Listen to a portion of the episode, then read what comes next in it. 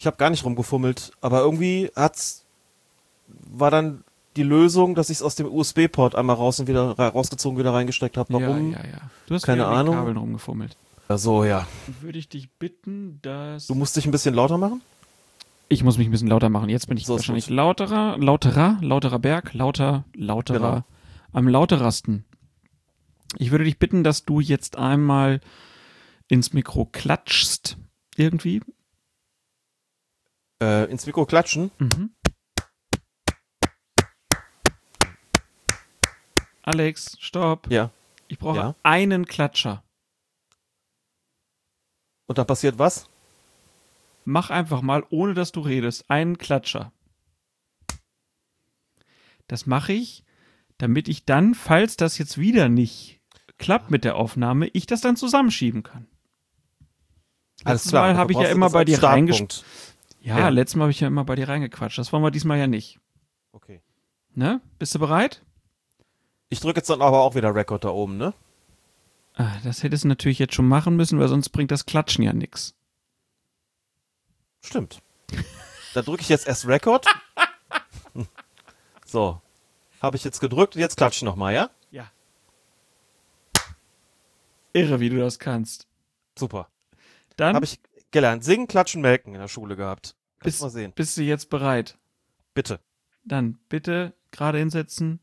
Unsere Kanzlerin spricht. Wir werden als Familien und als Gesellschaft andere Formen finden, einander beizustehen. Schon jetzt gibt es viele kreative Formen, die dem Virus und seinen sozialen Folgen trotzen. Schon jetzt gibt es Enkel, die ihren Großeltern einen Podcast aufnehmen, damit sie nicht einsam sind. Wir alle müssen Wege finden, um Zuneigung und Freundschaft zu zeigen. Skypen, Telefonate, Mails und vielleicht mal wieder Briefe schreiben. Die Post wird ja ausgeliefert. Dann fragten wir, worin unterscheiden sich Freistoß und Strafstoß? Freistoß wird innerhalb des Spielfeldes für ein Regelvergehen ausgeführt. Strafstoß innerhalb des Strafraumes in Form eines Elfmeterstrafstoßes. Freistoß ist außerhalb von 16 Meter und ein Strafstoß ist von 11 Meter. Wenn eine Gegenpartei ein unfaires Foul begeht, wie der Mann da umlegt, dann bekommt die Gegenpartei einen Strafstoß zugesprochen. Strafstoß, der wird äh, meistens im Strafraum verhängt. Dieser Strafstoß ist der Elfmeter. Colinas Erben, der Schiedsrichter-Podcast. Ja, gehen Sie duschen, mir ist auch kalt.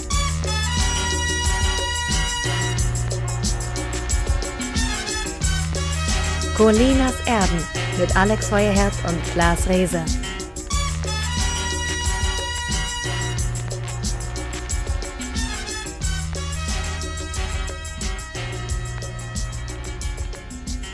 Einen wunderschönen guten Tag. Hier ist Klaas Rehse und ich begrüße ganz herzlich in Köln Alex, den Klatscher Feuerherz. Gott zum Gruße, junger Freund. Gott zum Gruße. Wie geht's dir, Alex? Och, mir geht's am liebsten gut. Die Tage haben irgendwie so einen regelmäßigen Ablauf bekommen. Viel regelmäßiger als sonst irgendwie. Wann man so aufsteht, was man so am Tag macht. Da gibt's dann das Sportprogramm abends nochmal, wann man isst und sowas. Es ist alles irgendwie gleichmäßiger geworden. Ich möchte gar nicht sagen eintöniger, sondern gleichmäßiger. Ja, Okay, durchaus. das kann Aber ich habe ja auch keine, ich habe ja auch keine, keine Kinder und ich habe auch keine Enkel, denen ich einen Podcast aufnehmen könnte. Muss man dann ersatzweise andere Menschen suchen? Nein, ganz im Ernst. Das sorgt natürlich dafür, dass, äh, ja, dass es vielleicht ein bisschen, bisschen gleichmäßiger alles ist. Aber darüber würde ich mich gerade gar nicht beschweren, offen gestanden. Du müsstest dein Mikro ein bisschen leiser drehen. Ein Das Mikro ein bisschen leiser drehen. Yes. Make it Das so. wir hin. Ähm, genau, also ja, bei mir ist genau andersrum. Äh, Jegliches planerische Verhalten, was man sonst so an den Tag legt, Termine gibt es ja nicht mehr, insbesondere nicht für die Kinder. Es ist alles offen. Es ist alles offen und so wird das auch gelebt. Du hast jeden Tag Highlife in Tüten, oder? Ja, kann man so sagen. Und es ist ja auch äh, es fehlt ja auch einfach ganz schön viel, ne? Also, ne, also diese ganzen Sportvereinsnummern, äh, keine Ahnung, Tanzen äh, oder Spielplatzbesuche, Großeltern, Treffen mit Freundinnen. Es ist alles nicht da. Und wir Ja. sind halt einfach so in unserer kleinen Familie unterwegs und dann hat man ja noch so sein Zeug, was man noch so erledigen muss. Und sei es nur einkaufen, dieses fürchterliche Einkaufen. Ich finde, einkaufen ist das bescheuertste im Moment überhaupt. Ich das find- sehe ich auch so. Oh, ist das ätzend. Du siehst nicht mal mehr, wenn die Leute lächeln, äh, und die meisten lächeln ja auch wirklich nicht. Dann hast du in den Läden irgendwelche Sachen, die wieder fehlen, und du denkst, ah, habe ich das jetzt übersehen? Dann läufst du wieder zurück, und irgendwie ist es weiterhin merkwürdig. Das geht mir übrigens beim Einkaufen ganz genauso und das macht mich auch nervös, weil ich schon darauf ähm, bedacht bin, den vorgeschriebenen Abstand einzuhalten und klar habe natürlich auch die Maske auf und alles. Gut, jetzt ist es dann, wenn wir diesen Podcast senden werden, ohnehin quasi überall Pflicht, aber ich hatte sie bis jetzt auch schon getragen und mich setzt das wirklich unter Stress. Wie schon in der letzten Folge gesagt, in der letzten Episode, unter dichte Stress. Wenn da Leute äh, irgendwie dann auch da rumwuseln, das ist wirklich, es ist ansonsten auch schon kein Vergnügen, das Einkaufen, sondern eher halt eine lästige Pflicht, die man vornimmt, aber irgendwie geht das Ganze halt noch. Es macht mir normalerweise nicht so viel aus. Im Moment finde ich es tatsächlich schwierig, aber ähm, was es wirklich leichter macht zu ertragen, ist momentan ganz sicher, dass das äh, klingt jetzt alles so schrecklich banal, aber dass das Wetter ganz gut ist. Ich will jetzt nicht Mhm. darüber sprechen, dass das einen freut und durch das anderen leid ist. Wir haben ja, äh, glaube ich, fast schon dürreähnliche Zustände so. Da freuen sich viele Leute aus, aus nachvollziehbaren Gründen gar nicht drüber. Wenn ich schon nicht raus kann, wenn ich mich schon nicht mit Freundinnen und Freunden treffen kann, wenn ich schon irgendwie sozusagen an den äh, ans Zuhause ge gefesselt bin, weil das jetzt so nach einer Strafe klingt, ich bin sehr gerne zu Hause. Insofern will ich das jetzt irgendwie gar nicht bedauern. Aber dann ist es schon immer auch netter, wenn es gutes Wetter hat, ne, hab einen Balkon, das, da ist die Tür dann in der Regel auf und das finde ich, empfinde ich als sehr angenehm. Wenn es den ganzen Tag regnet würde und den, dann wäre man auch eingesperrt wegen Corona, das würde mir arg aufs Gemüt schlagen. Insofern geht's mir soweit noch, noch ganz gut. Aber es gibt schon auch so Tage, das muss ich schon auch, auch sagen, also ich will das jetzt irgendwie gar nicht äh, runterspielen. Es gibt schon auch Tage, da kriege ich auch einen ziemlichen Rappel. Ich glaube, das geht wahrscheinlich einfach vielen so. Ähm, also den einen sicherlich mehr, den anderen sicherlich weniger. Hängt auch ganz von der, glaube ich, generellen Lebenswirklichkeit ab, die man so hat. Aber habe schon auch Tage gehabt, da hatte ich ein ordentliches Tief, ehrlich gesagt. Und da fand ich das alles überhaupt nicht witzig. Ich habe mich gefragt, auch gefragt, wie lange wird's denn noch gehen? Und realistischerweise, bis der Impfstoff da ist, und gedacht, puh, was wird das so bedeuten in den nächsten Monaten? Habe dann aber auch gedacht, vielleicht ist es irgendwie sinnvoller, sich da nicht fertig zu machen, sondern eher so auf sich zu denken. Aber wie gesagt, das ist immer auch eine Frage der, der Lebensrealität und der, die man natürlich hat und die sich von der Lebensrealität anderer Menschen dann auch teilweise fundamental unterscheiden kann, klar.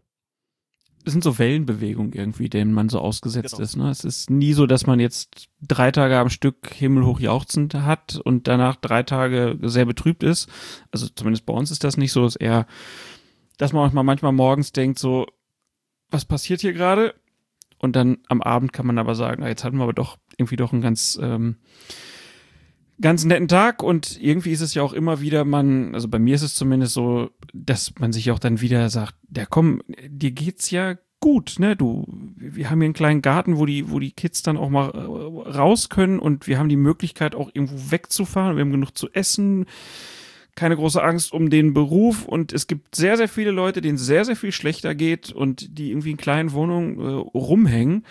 Und trotzdem muss man sich ja manchmal auch gestatten, so ein- einfach zu sagen, es ist eine Scheißsituation. Wir haben uns jetzt auch äh, in der Familie darauf geeinigt, ähm, Schimpfwörter ist ja immer so ein Thema in der Kindererziehung, aber scheiß Corona darf man immer sagen. Also was soll man auch sonst sagen, oder? Also Was soll man auch sonst sagen? ne? Schöne Ausnahme, ja. Ja, Corona ist schon Mist. Nee, das ist nicht Mist. Corona ist Scheiße. So, und man weiß nicht, äh, wie lange es geht, man weiß nicht, ob man sich richtig verhält, man weiß nicht, ob die Politik die richtigen Entscheidungen trifft, man weiß nicht, äh, ob man sich selber zu verrückt macht. Es ist, ne, und man guckt sich um, andere machen das ganz anders, das verunsichert dann wieder selber, ob man das dann alles so richtig macht, ob man sich nicht vielleicht mit viel mehr Leuten treffen sollte. Ähm, keine Ahnung. Bisher, ich versuche das einfach so zu machen. Wir machen unseren Abstand. Äh, die Kinder äh, versuchen wir zu bespaßen und ehrlich gesagt habe ich mich drauf gefreut, dass heute Abend die irgendwann im Bett sind und wir dann miteinander quatschen können. Genau, da habe ich mich auch drauf gefreut. Genau. haben es ja schon ein bisschen schieben müssen, aber das gehört dann irgendwie auch dazu und ist ähm, auch ein bisschen wie sonst im echten Leben auch. Da schaffen wir es ja auch nicht immer, uns zum, zum vorgesehenen Termin zu treffen. Das ist, ist halt auch einfach so, wie es ist. So. Und ansonsten zu dem, ähm, dieses Ding, dass es anderen noch schlechter geht oder sowas, das, das sehe ich erstens genauso wie du und zweitens, ja, wenn's, wenn man sich dann selbst nicht wohlfühlt, dann ist es aber auch wichtig, das zuzulassen, denke ich, und nicht irgendwie zu sagen, ja gut, anderen geht's noch schlechter, das stimmt. Und das ist auch wichtig, glaube ich, das so ins rechte Verhältnis zu rücken. Aber das darf irgendwie trotzdem auch, auch eingestanden werden, finde ich. Und da muss man jetzt sich nicht irgendwie zwingen, sich gut zu fühlen, wenn das irgendwie nicht, äh, nicht wirklich geht. Und mir fehlen schon auch viele Menschen, muss ich sagen. Mir fehlen auch viele Dinge. Mir haben wir schon drüber gesprochen beim letzten Mal. Mir fehlt auch schon der Fußball. Amateurfußball mehr als der Profifußball. Aber das sind schon auch alles Dinge, die werden von Woche zu Woche auch irgendwie echt nicht leichter. Muss ich sagen. Aber umso schöner, dass wir jetzt auch mal über solche Dinge sprechen können und dass wir unseren kleinen, feinen Podcast jetzt auch mal fortführen und dann auch über Fußball sprechen. Und man muss sich immer so kleine Ziele zwischendurch setzen. Also weil man ja langfristig nichts machen kann, muss man sich kleine Sachen vornehmen, die man irgendwie erreichen will. Äh, da gehörte ja dieser kleine Podcast dann auch mit dazu. Das äh, ist ja auch gut, dass das jetzt so klappt und man hat irgendwie wieder was, was so ein bisschen an die alte Normalität erinnert, zumindest. Ähm, und ich glaube, solche Sachen muss man sich immer suchen. Und wir haben ja auch zwei, drei Ideen, was wir hier in der nächsten Zeit noch äh, machen wollen. Nicht nur Podcasten, sondern auch was anderes. Also von daher, ähm, da geht's ja weiter. Und wir haben nach der letzten Episode dann mal gefragt, wer denn schon gehört hat und ob es irgendwelche Wünsche gibt für die 107, also für diese Episode, die ihr jetzt hört. Und da war die erste Frage vom Rüsseladler bei Twitter aktuelle Sommerfrisuren, Trends bei Schiedsrichtern, Colina-Style, alles ab oder Fola Hila?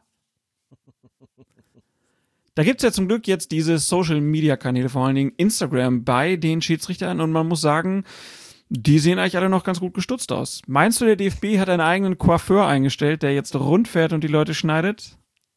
Geht ja nicht, dann würden die alle Corona kriegen, falls der sich Corona einfängt. Ist ja auch Quatsch. Aber bisher, ich habe noch keine ähm, Glatzen gesehen, also keine Rasur. Und ich habe auch noch keinen gesehen, wo ich jetzt dachte, na, der müsste jetzt aber langsam mal. Das denke ich eher bei mir, wenn ich in den Spiegel gucke. Entweder haben die alle für ihre Social Media Kanäle Fotos auf Vorrat produziert, aber das wäre dann natürlich nicht so Corona-spezifisch, oder sie haben Partnerinnen und Partner, die das vernünftig können, Haare schneiden oder sowas, ne? Oder aber sie hatten halt schon vorher so kurze, adrette Haarschnitte, dass sich das Mhm. jetzt erst langsam rauswächst. Ja, das kann natürlich auch sein. Also es ist ja tatsächlich auch die Frage, also wie oft geht man überhaupt zum Friseur, Mhm. wenn man so bestimmte Abstände hat, äh, weiß ich nicht, sagen wir mal so, keine Ahnung, ob jetzt mal eine Zahl zu nennen, fünf Wochen oder so, sechs Wochen oder sowas, als man dann nicht mehr raus durfte oder nicht mehr sich die Haare schneiden lassen konnte, so in welcher Woche war man denn da? Wenn es die erste war, ist es vielleicht irgendwie nicht so das Problem. Wenn es die fünfte war, müsste es eins sein. Kann ja gut sein, dass viele äh, der geschätzten Kollegen möglicherweise etwas häufiger zum Friseur gehen und ähm, deswegen der Abstand da noch nicht so groß war. Aber du hast recht, also die, die ich gesehen habe, bei denen ging das noch erstaunlich gut. Wenn ich mich da selbst angucke, es wird wirklich Zeit, muss ich sagen. Aber ich habe mir ja auch, es gab jetzt neulich beim Postillon so ein wunderbare Fotomont, nee, das, das heißt nicht Fotomontage, wie heißt denn das, wenn so Bilder bearbeitet werden? Also auf jeden Fall waren da drei ähm, ähm, Fußballprofis, äh, Haaland, Müller und Werner und die haben sie halt schön mit so Doppelkinn und schlecht rasiert und schön dicklich irgendwie gehabt und ich habe wie gedacht, wie geil das auch wäre, wenn die jetzt halt einfach alle zu Hause sitzen würden, würden wir nichts machen und dann wird das irgendwie am 9. Mai oder irgendwann losgehen und dann hätten wir da so eine Bundesliga mit ja so Ahlenfeldern als Schiedsrichtern und äh, weiß ich nicht, äh, kleine Maradonas von der Frisur her, die da über den Rasen und bei irgendeinem Sprint dann auch mal so auf die Knie sinken, wie man es halt in der Kreisklasse. Das wäre doch allen auch viel näher. Dann könnte man das doch auch noch besser ver verknusen vielleicht. Andererseits lese ich die ganze Zeit von Leuten, die sagen, wir machen jetzt viel mehr Sport als in Nicht-Corona-Zeiten. Und ich glaube, Klaas, du gehörst auch dazu und ich gehöre selbst auch dazu. Erwischt. Ähm, wenn ich das, äh, ne, erwischt, genau. Also du hast kürzlich sowas, ich habe es jetzt nicht nochmal nachgeschaut, aber kürzlich sowas geschrieben wie, äh, ich schaff's gerade mehr oder weniger alle zwei Tage laufen zu gehen und inzwischen sieht das auch wie Laufen aus, wenn ich das richtig in Erinnerung habe. Und was mich betrifft, ich bin noch nie so viel in meinem Leben Fahrrad gefahren, glaube ich, wie im Moment.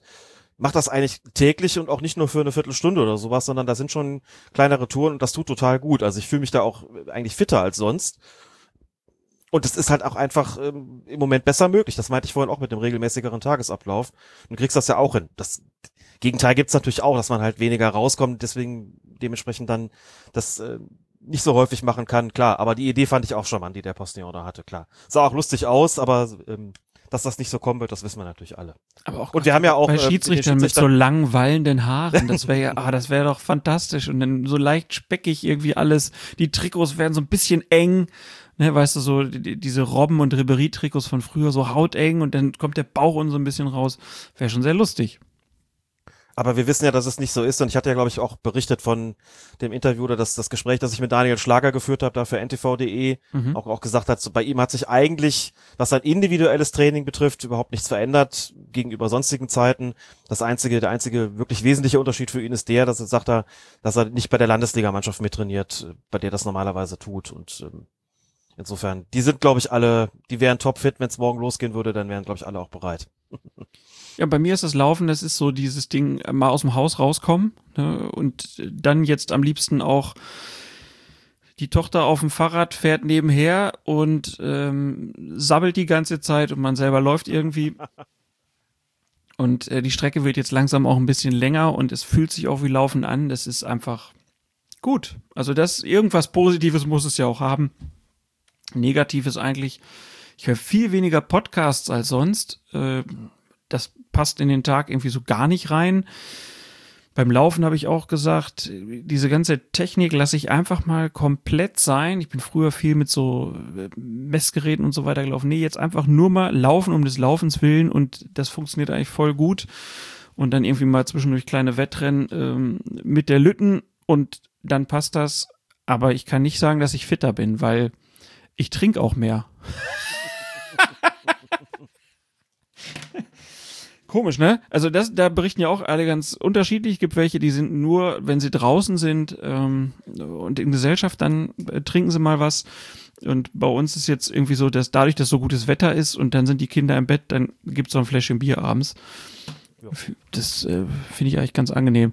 Aber gut, alles, äh, alles in einem guten Maße und man muss ja auch, das muss ja jeder für sich selber wissen, was er macht. Aber Sport ist auf jeden Fall eine sehr, sehr gute Idee, würde ich sagen. Gerade auch Radfahren. Das äh, wird ja auch von allen Ärzten immer empfohlen, weil man dann halt auch mal längere Strecken hat und nicht nur immer im gleichen Kreis irgendwie läuft. Äh, und ist ja auch relativ ähm, ungefährlich, was die Ansteckung angeht, weil man ja schon durch das Fahrrad Social Distancing betreibt. So ist es. Das ist auch der Grund, warum ich's, warum ich mir das jetzt ausgesucht habe. Laufen, gut, ich habe auch zwei Knie, die nicht mehr ganz so wollen, wie ich das gerne hätte. Aber es hat auch, hängt auch damit zusammen, in der Tat, dass man mit dem Fahrrad auch relativ schnell, auch in Stadt wie Köln, relativ gut draußen ist und dann nicht mehr so viele Menschen sieht und trifft. Und äh, das Social, Social Distancing oder Physical Distancing besser gesagt funktioniert beim Fahrrad dann auch vielfach besser. Ja. Physical Distancing. Warum hat sich das eigentlich nicht durchgesetzt? Und dieses Social Distancing, ich krieg das gar nicht mehr raus. Egal. Ähm, dann haben wir noch eine Frage vom Jan Wolf bekommen. Da geht es nämlich auch um dieses äh, Social Distancing. Er sagt, wie zur Hölle geht Social, Social Distancing mit dem Schiri-Kerker zusammen? Ich schätze, Schiri-Kerker ist für ihn der Keller in Köln. Schwierig, Kerker. Es ist ja doch das ein oder andere durchgesickert, was es für Vorstellungen gibt bezüglich der Auswirkungen auf die Schiedsrichter für den Fall, dass der Spielbetrieb mit den sogenannten Geisterspielen wieder aufgenommen wird. Da waren solche Sachen dabei, wie beispielsweise die Schiedsrichter sollen nicht ganz so weit fahren, wie sie das sonst getan haben. Jetzt muss ich mal kurz unterbrechen, denn die Katze begehrt, das Arbeitszimmer zu verlassen. Ja, Schätzchen, ich komme, warte. Schätzchen. Weg ist sie. Ja gut. Hat's auch gerade nicht leicht, ne? Bei Katzen ist das ja so. Ist ja total irritiert, dass den ganzen Tag da jemand da ist. Und die findet das auch, glaube ich, irgendwie. Ich weiß nicht, findet das, glaube ich, teilweise gar nicht so doll. Schätzchen. Pennt irgendwie weniger. Ja, nun. Sehr da habe ich auch Kätzchen gesagt und du hast das falsch verstanden, aber Wir haben den, Audio, ist wir, haben den Audio, wir haben den Audiobeweis. an den Audiobeweis, genau. Jedenfalls wurde ja drüber gesprochen und da sickerte ja durch, was da möglicherweise vorgesehen ist, wenn der Spielbetrieb mit den sogenannten Geisterspielen wieder aufgenommen wird. Ein Punkt davon war der, die Schiedsrichter sollen nicht so lange Strecken fahren, damit sie also auch keine Hotelübernachtung benötigen. Die wird es auch nicht geben, sondern am Spieltag anreisen. Das bedeutet ja dann relativ zwangsläufig kürzere Strecken.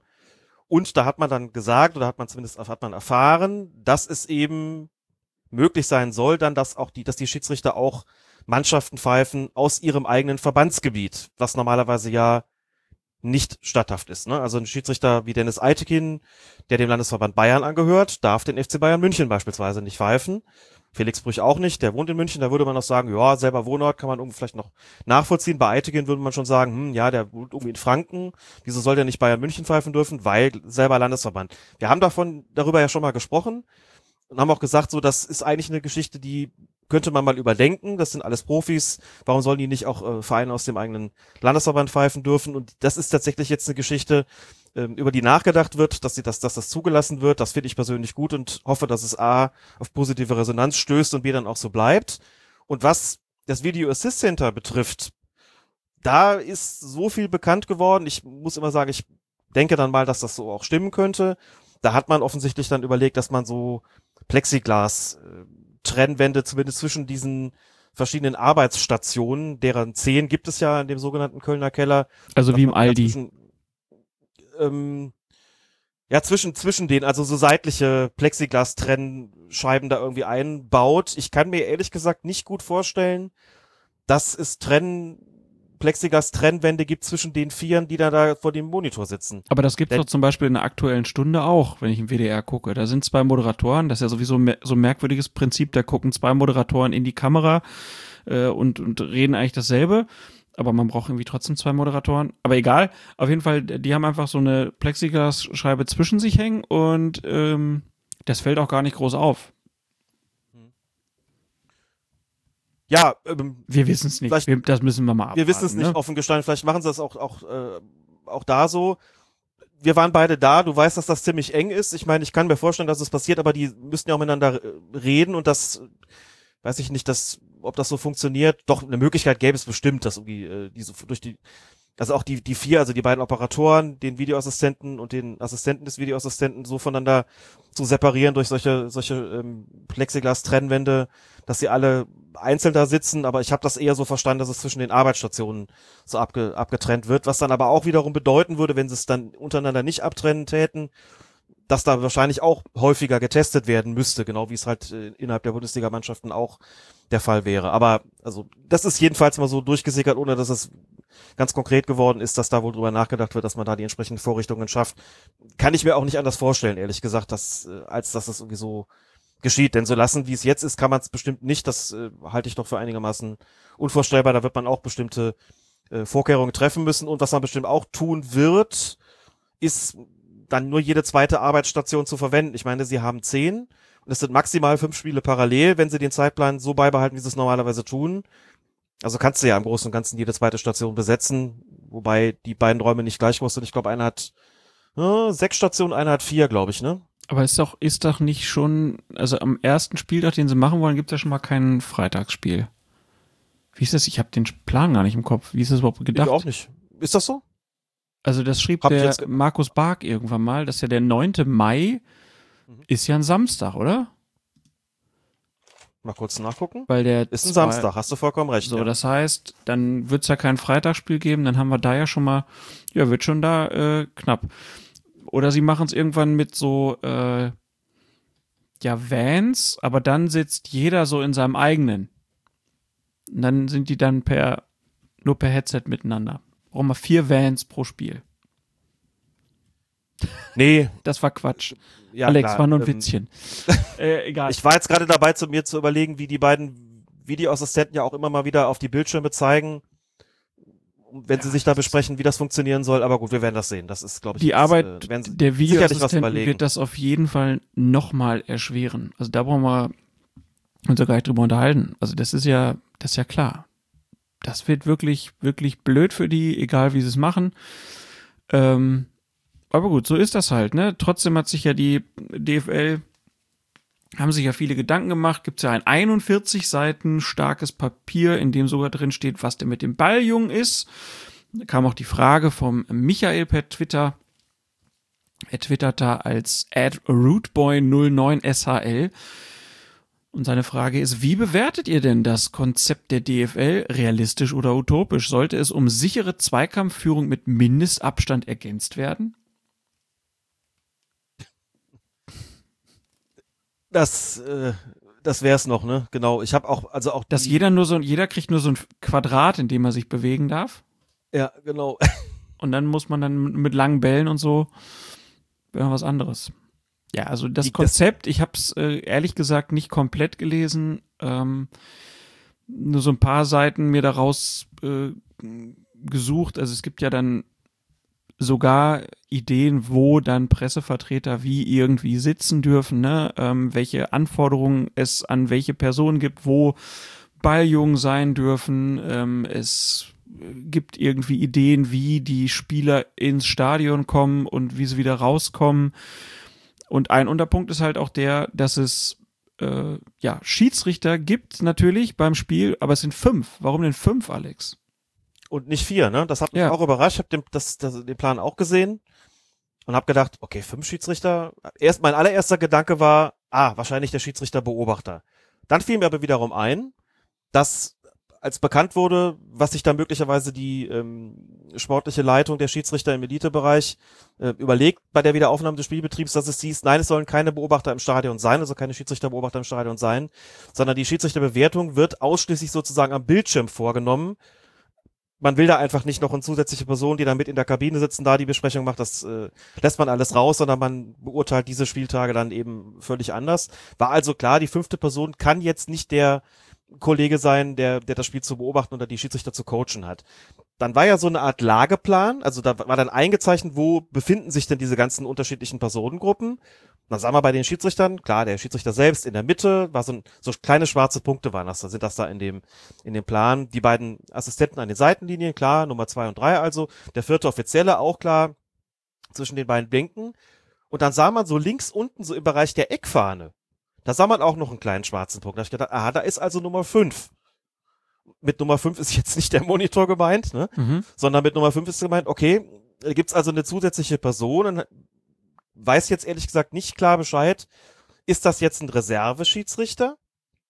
Für den Fall, dass einer ähm, komplett ausfällt da, also der hat das ja schon ein paar Mal Schiedsrichter verletzt sich, vierter Offizieller springt irgendwie ein oder Schiedsrichterassistent, es gibt einen, einen Rollentausch in der, im Gespann und der Verletzte übernimmt dann die Rolle des vierten Offiziellen, dann hat schon mal einen Fall gegeben, Robert Schröder auf Schalke, der sich so verletzt hatte, dass er die Rolle des vierten Offiziellen nicht übernehmen konnte. Da wurde dann jemand aus dem Publikum gesucht und auch gefunden, der die Rolle des vierten Offiziellen übernimmt.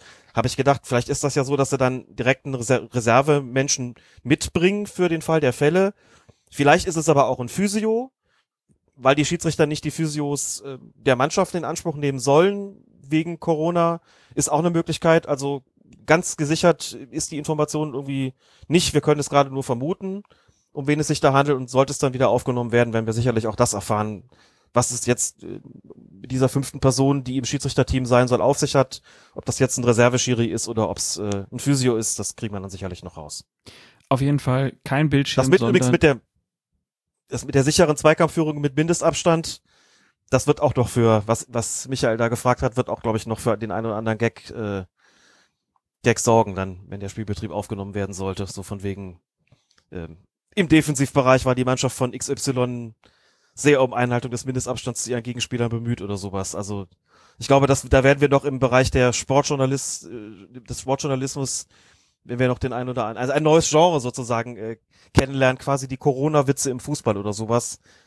Da bin ich mir ziemlich sicher, dass sowas kommen wird. Ja, Corona verändert ja unsere Sprache sowieso, haben wir jetzt ja schon gehört. Also es gab doch schon die, äh, wie, wie war das? Lockerungsdiskussionsorgien oder was, sagte Frau Merkel? Irgendwie sowas war doch auch dabei. Ähm, Ja. Das war ja schon ganz komisch. Also wir wissen nicht, wer der fünfte ist. Es wird kein Bildschirm sein, sondern Nummer fünf lebt. Wir müssen dann mal gucken, wer genau das ist. Und die Idee wäre ja sonst noch, dass man, um die Zweikämpfe zu vermindern, ähm, oder zu verhindern sogar, dass man diese aufblasbaren Dinger nimmt, äh, wo man so äh, reingeht in diese großen aufblasbaren Bälle und dann kann man ja keinen Kontakt mehr miteinander haben. Wird auch lustig aussehen. Ich wäre dafür. Dicke Sportler Definitiv. in zu engen Trikots und dann noch in so große Bälle gestopft.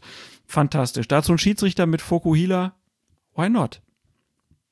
Eher Fohler-Healer. Der wird ja vorne auch länger, ne? Übrigens glaube ich, um auf die Frage Aber da kann man schnell, da kann man den Äh, Einschnitt, ja. den schafft man.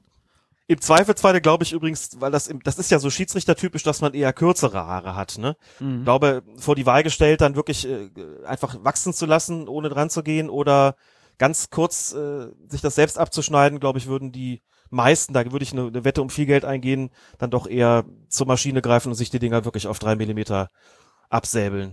Und was ist mit den armen Fußballprofis? Die schaffen es ja manchmal nicht mal, es auszuhalten, bei einem Champions League-Spiel irgendwie mal ohne Friseurbesuch. Da muss ja dann einer eingeflogen werden. Das werden vielleicht ganz harte Wochen für manchen.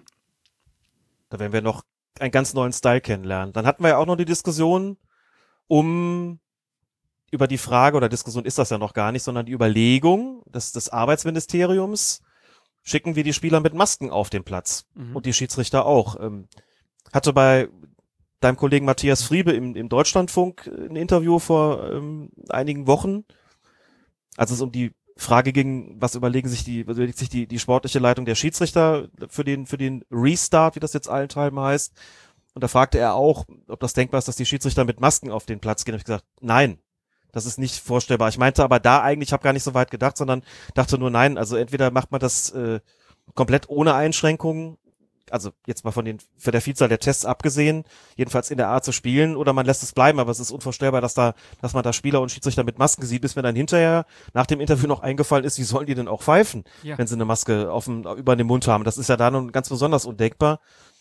Ähm, deswegen haben wir mal den, du hast ja mal äh, dich dran gesetzt und hast irgendwie unser Logo auf so eine, auf so einen, auf so einen Mundschutz da gezaubert, ne? Das Ja. fand ich ganz, äh, fand ich ganz großartig. Aber Ja, ich das wäre eine Marktlücke für uns, ne? Alle Schiedsrichter mit, ähm, mit Colina auf dem, auf dem Mund sozusagen. Also Ein wenn das, Loch, durch, durch das die Pfeife dann kommt. Nein, Quatsch. Da, wo sonst das Ventil ist. ja, ähm, Mundschutz äh, bedrucken lassen war tatsächlich eine Idee, ähm, aber scheiterte einfach am, am Preis. Die sollten viel zu teuer sein. Ähm, aber in der Bundesliga, ich kann mir das auch nicht vorstellen. Also auch das wäre natürlich wieder lustig, ne, wenn die dann Mundschutz hätten und dann versucht einer von ganz hinten nach vorne was zu brüllen und der versteht nichts. Also ich erinnere mich noch im Supermarkt war ein Vater mit seinem Sohn und der Vater fragte seinen Sohn mehrfach, ob er denn Waffeln haben möchte und der Junge immer, was? Waffeln? Was? Müssen wir Waffeln haben? Der hat halt nicht verstanden, dass der Waffeln für ihn kaufen wollte und die beiden sind dann ohne Waffeln aus dem Laden rausgegangen. So, und das in einem Fußballspiel, das sind ja auch so Sachen, die ich mir natürlich für die Schule jetzt so stelle, ne? wenn ich dann da irgendwann mit Maske vorne stehen soll, ähm, dann wird das auch merkwürdig. Generell im Alltag. Aber gut, vielleicht sprechen wir danach auch alle viel deutlicher, weil wir ja immer hinter der Maske ganz deutlich sprechen müssen, damit die Leute uns verstehen. Aber auf dem Fußballplatz, ich kann mir das auch nicht vorstellen. Seien wir ehrlich. Obwohl manchem Spieler wird es vielleicht gut tun, dann könnte er nicht so viel meckern. Ja, genau. Hält auch wohl was ab, ne? Man kann es ihm aber auch nicht mehr nachweisen, was er dann gesagt hat oder auch nicht. Das wäre, das wäre natürlich, dann, mochten, dann bräuchten sie nicht mehr die Hand vor den Mund zu halten, Korrekt. weil dann ja keine Lippenleser mehr wirken könnten. Ich glaube, wir kommen doch zu den Masken, Alex. Die werden sie Das freiwillig innovativ, tragen. ne? Genau. Dann gab es noch eine Frage von Luca Oberholzer. Er ist bei Twitter unter Oberholzer Luca unterwegs und er schrieb in vier Tweets hintereinander. Mich würde interessieren, wie sich eurer Meinung nach das öffentliche Bild des Schiedsrichters verändert hat. Ich habe in letzter Zeit einige ältere Fußballspiele geguckt. Er schreibt von 1998 bis 2006 vor Headsets, ganz hochauflösender Kameras etc. Anhand der Reaktion von Spielern, Fans und auch TV-Kommentatoren habe ich den Eindruck, dass dem Schiedsrichter mehr Vertrauen entgegengebracht wurde. Halt auch, weil auch strittige Szenen allerhöchstens zweimal mit zwei verschiedenen Einstellungen wiederholt wurden und man ihm da nicht immer auf die Schnelle einen Fehler nachweisen konnte. Da lief alles in meiner Wahrnehmung noch mehr nach dem Motto, hm, wird schon stimmen, so weiter geht's. So wie ich es persönlich auch im Amateurfußball wahrnehme. Wohingegen aktuell ja jede Einwurfentscheidung medial geprüft wird. Seit dem Video Assistant Referee hat dies natürlich nochmals zugenommen. Wie seht ihr das? Hat sich das so gravierend verändert, wie ich es darstelle? Macht das was mit dem Schiedsrichter als Rolle im Fußball? Liebe Grüße aus Zürich. Erstmal liebe Grüße zurück nach Zürich und da kann man natürlich etwas zu sagen. Wir haben das, glaube ich, auch schon ein paar Mal thematisiert, dass natürlich diese Vielzahl von Kameras und die Verbesserung des Bildes einen großen Einfluss haben auf den Schiedsrichter und seine Bewertung. Haben sie und der Videoassistent wäre ja nicht eingeführt worden, wenn es nicht die Diskussion immer wieder gegeben hätte, die dann kulminierte in dem Punkt so, alle wissen es irgendwie sofort besser. Sie können sich selbst auf der Bank irgendwie anschauen, die Zuschauer im Stadion, die zu Hause sowieso. Alle wissen sofort, wenn der Schiedsrichter einen Fehler gemacht haben, alle kriegen das sozusagen aus sechs bis acht verschiedenen Perspektiven nochmal gezeigt und können diese Situation dann daraufhin analysieren. Nur der Schiedsrichter ist der Einzige, der das nicht in Anspruch nehmen soll. Und das war ja ein Grund, dass man gesagt hat, wir können das doch jetzt so ausleuchten und Fehler nachweisen, deswegen müssten sie sich doch auch korrigieren lassen. Also insofern ist ja schon, von daher ist es ja schon logisch, dass sich da was geändert hat. Aber es ist trotzdem natürlich ganz interessant, jetzt nochmal, wo verstärkt so ältere Spiele gezeigt werden, kann ja auch noch ein paar Jahre zurückgehen, vor 98 und dann, wenn man jetzt Spiele aus den 70er, 80er Jahren sieht, da ist teilweise überhaupt keine Zeitlupe gezeigt worden. Auch nicht nach irgendwelchen Toren oder sowas und da kommst du halt nicht drauf. Ne? Und wenn, dann zeigt man, wie er geschrieben hat, eine Zeitlupe, maximal zwei. Und dann ist man aber auch nicht unbedingt schlauer und da ist halt nicht groß drüber diskutiert worden. Und weil das so ist, kann man auch sagen, ja gut, natürlich hat sich da klar was verändert, natürlich hat sich auch für die Schiedsrichter da was verändert. Wenn die sagen, ja gut, wenn wir jetzt irgendwie sechs, sieben, acht verschiedene Kameraperspektiven haben und die weisen mir nach, dass das ganz sicher oder zumindest möglicherweise falsch gewesen ist, dann stehe ich natürlich nochmal ganz anders unter Druck als sonst, wo die Leute im Zweifelsfalle gesagt haben, naja gut, wenn wir es nicht klar nachweisen können und so deutlich sind die Fehler in der Regel ja nicht, dann sagt man einfach, wir sind uns nicht sicher, aber der Schiedsrichter wird es vielleicht dann auch besser gesehen haben, also akzeptieren wir doch bitte diese Entscheidung und nehmen sie hin und diskutieren da auch nicht großartig weiter drüber, weder auf dem Platz noch außerhalb. Und den Vergleich mit dem Amateurfußball, den Luca da ja gezogen hat, dass er sagt, dass nämlich im Amateurfußball ja ganz ähnlich war, das stimmt natürlich auch. Da gibt's ja, wenn es da jetzt Aufzeichnungen gibt, hast du ja in der Regel auch nicht mehrere Kameraperspektiven, du hast höchstens noch vielleicht eine zweite oder dritte Kamera, die dann vielleicht mal eine Zeitlupe zeigt, aber ähm, das ist ja bei mir auch oft so, wenn ich dann, was ich ja als, als Schiedsrichter beobachte, als Schiedsrichtercoach zumindest in manchen Klassen darf, mir nochmal das Video anschaue bei bestimmten Szenen, ist das da schon auch klar.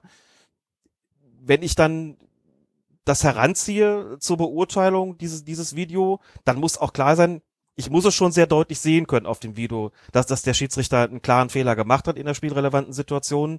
Sonst gehe ich da in der Beurteilung gar nicht dran. Sonst gilt weiterhin mein Urteil, das ich im, äh, im Stadion auf der Tribüne auch gehabt habe. Ne? Mhm. Und insofern, klar, äh, hat das was gemacht mit den Schiedsrichtern, klar hat das was geändert. Aber es ist schon auch interessant, wenn mal diese alten Spiele sind, eben genau das nochmal festzustellen, zu sehen, guck mal, es gibt eigentlich relativ wenig Protesten. Hat er teilweise jetzt nochmal diese, diese Retro-Sportschauen, die gezeigt worden sind, oder auch teilweise wirklich auch bei, bei Spielen wie der beim WM-Finale 74. Und denkst, na ja, also bei den beiden Strafstößen, insbesondere bei dem Strafstoß für die, für, für, für Deutschland, ähm, den ja dann Paul Breitner verwandelt hat, da im Finale 74, da hätte man heute, glaube ich, schon eine ganze Menge Protest und auch nochmal ganz, äh, natürlich viel mehr Einstellungen, die dann beleuchten würden, ist, ist Hölzenbein da wirklich getroffen worden? Musste er fallen? Wie viel Freiwilligkeit war möglicherweise dabei? Ne? Solche Sachen eben. Und damals ist das einfach glatt, glatt durchgegangen halt. Äh, zweite Halbzeit hat Gerd Müller ein Tor erzielt, das wäre das 3 zu 1 gewesen.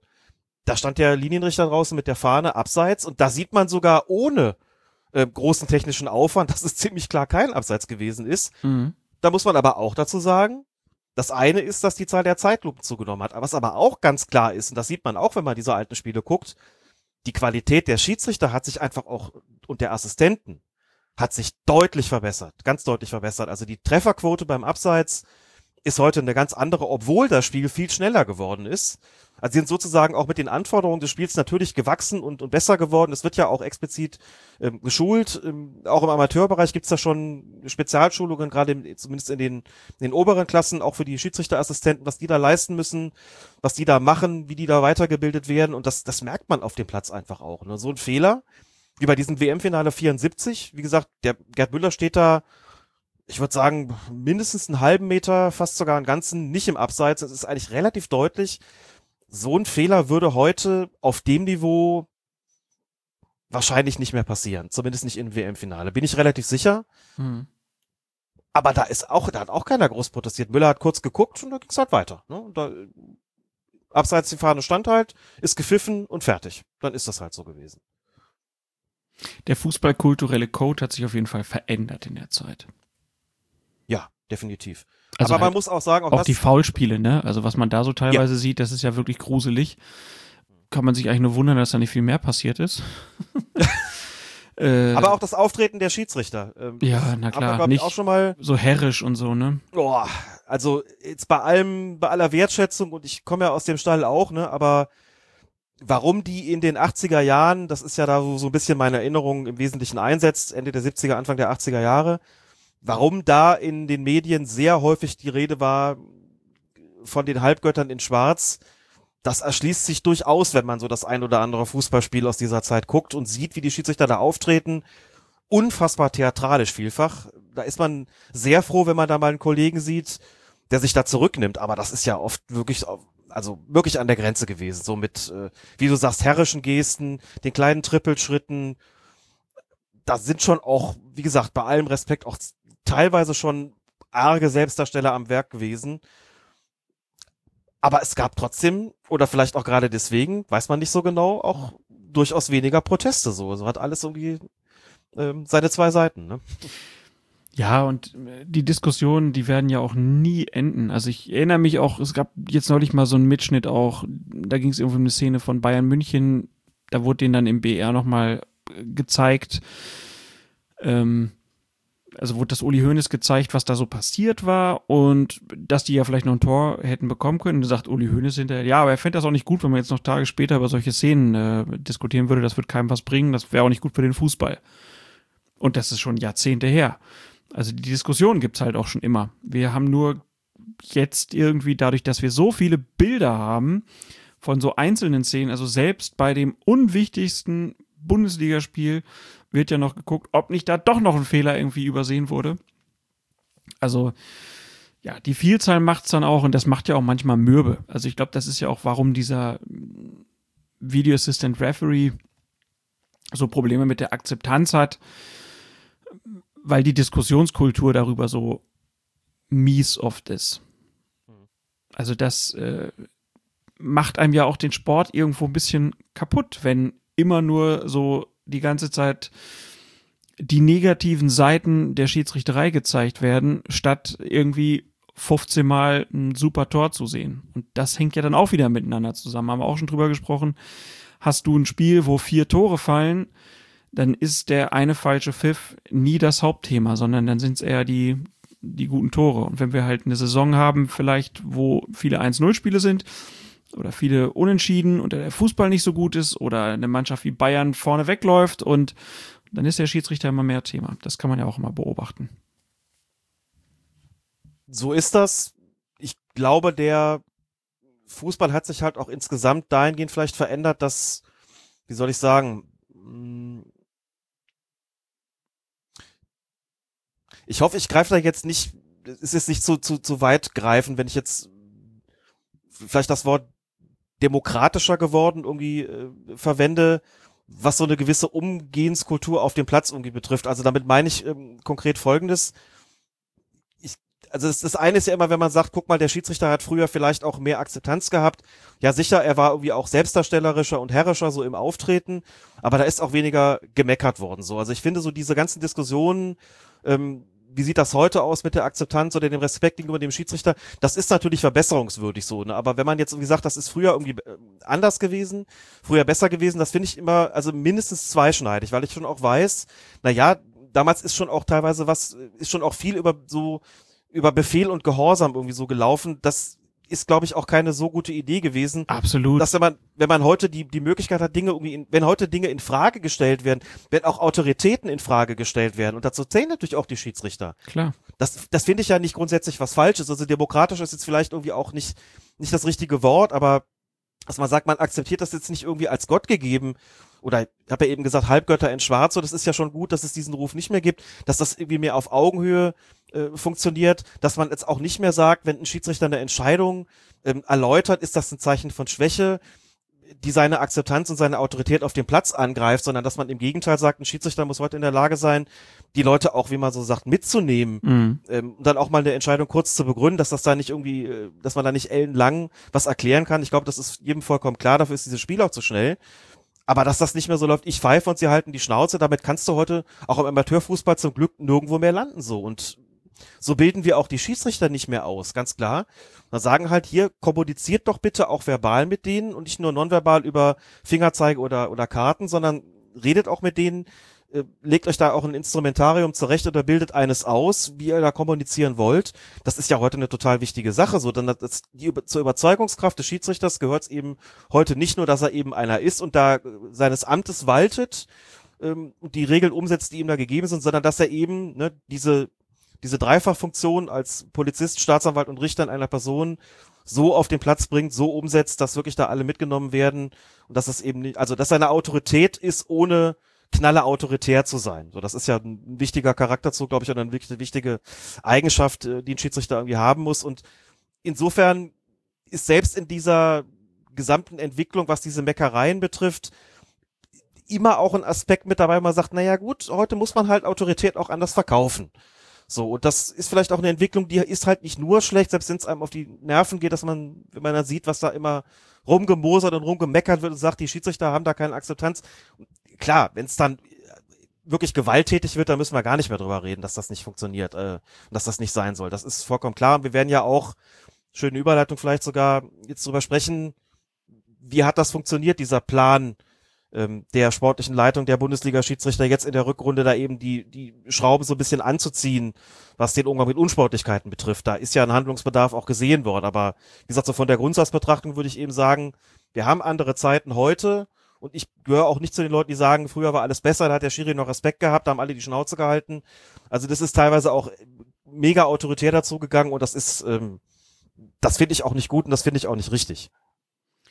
Nee, ich hoffe, so hast du mich aber auch nicht verstanden, dass ich äh, Ach, was, überhaupt Fan, Fan von nein. autoritären Nein, nein, äh, Schiedsrichtern bin. Du, dich? Nein, auf gar keinen Fall. Nein, nein, gut. Ganz, ganz Äh, klar. nicht. Dann, äh, das wollte ich nur noch mal klarstellen. Das meine ich natürlich auch nicht. Ähm, es ist halt, man kann nicht immer alles schwarz und weiß sehen, das ist eine gute Entwicklung, das ist eine schlechte, sondern es ist halt viel Grau auch einfach dabei. So, das wollte ich eigentlich auch nur dann auch mit mitgeben so für die Diskussion oder darüber, wer jetzt zu Hause sitzt und drüber nachdenkt, so ob der Fußball denn früher besser war oder so, ne, auch dass dann behauptet wird, ja, in den 70ern, das war ja nur Stehfußball. Guckt man sich das an, das stimmt auch nicht immer. Da gab es auch geile, geile Spiele, ne? Und heutzutage gibt es auch miese Spiele und es gibt gute Spiele. Also in der Entwicklung des Sports hat sich viel getan. Es ist nicht alles positiv. Ist aber auch nicht alles negativ, ne? Bestes Beispiel irgendwie ja auch, wenn man sagt, ja, hier, es geht nur noch ums Geld. Auf der anderen Seite sind auch alle froh, dass sie unter einer Überdachung stehen, wenn es so richtig regnet.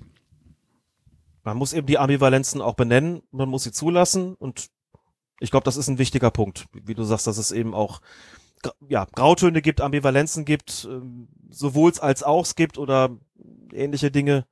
Das gehört sicherlich in der Diskussion über den sogenannten modernen Fußball dazu. Und dazu gehören die Schiedsrichter auch, ganz klar.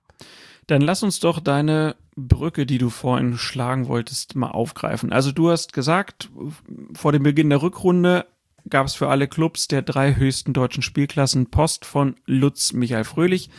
Lutz Michael Fröhlich, das ist der sportliche Leiter der Elite-Schiedsrichter.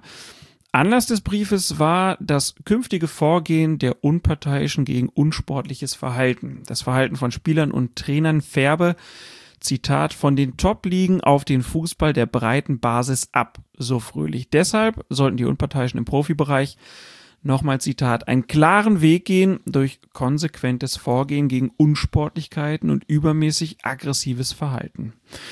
So sollte Jetzt hat sich meine Tochter gemeldet. Ja, ich hör's. Gucken wir mal, ob sie wieder reinkommt in den Schlaf. Schlaf. Okay, wir machen mal weiter. Fall- Falls ich Eine sehr schöne. Podcast-Situation. sehr schöne Podcast-Situation, wie wir sie ja gerade häufig erleben. Gerne auch im Video, wo dann jemand reinkommt, durchs Bild tänzelt. Bei uns passiert das Ganze im Audioformat, wie sich das für einen Podcast gehört. Sehr schön. Genau. Also, ähm, der Brief, ne, wurde geschickt, weil man ein deutliches Signal auch an den Amateurbereich gesendet äh, haben wollte, wo positive wie negative Verhaltensmuster der Profis oft nachgeahmt werden und sich die Meldungen über Angriffe auf Schiedsrichter zuletzt häuften. Darüber haben wir ja auch gesprochen, dass es da immer mehr gab. Da gab es auch den Schiedsrichterstreik in Berlin, in Köln, im Saarland. Ähm, also in mehreren Regionen Deutschlands und das war dann auch einer der Gründe.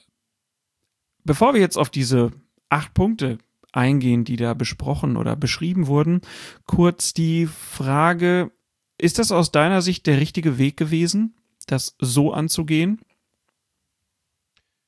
Ich finde es zunächst mal bemerkenswert, völlig losgelöst von der Frage, ob das jetzt erfolgreich umgesetzt worden ist, beziehungsweise wird oder nicht.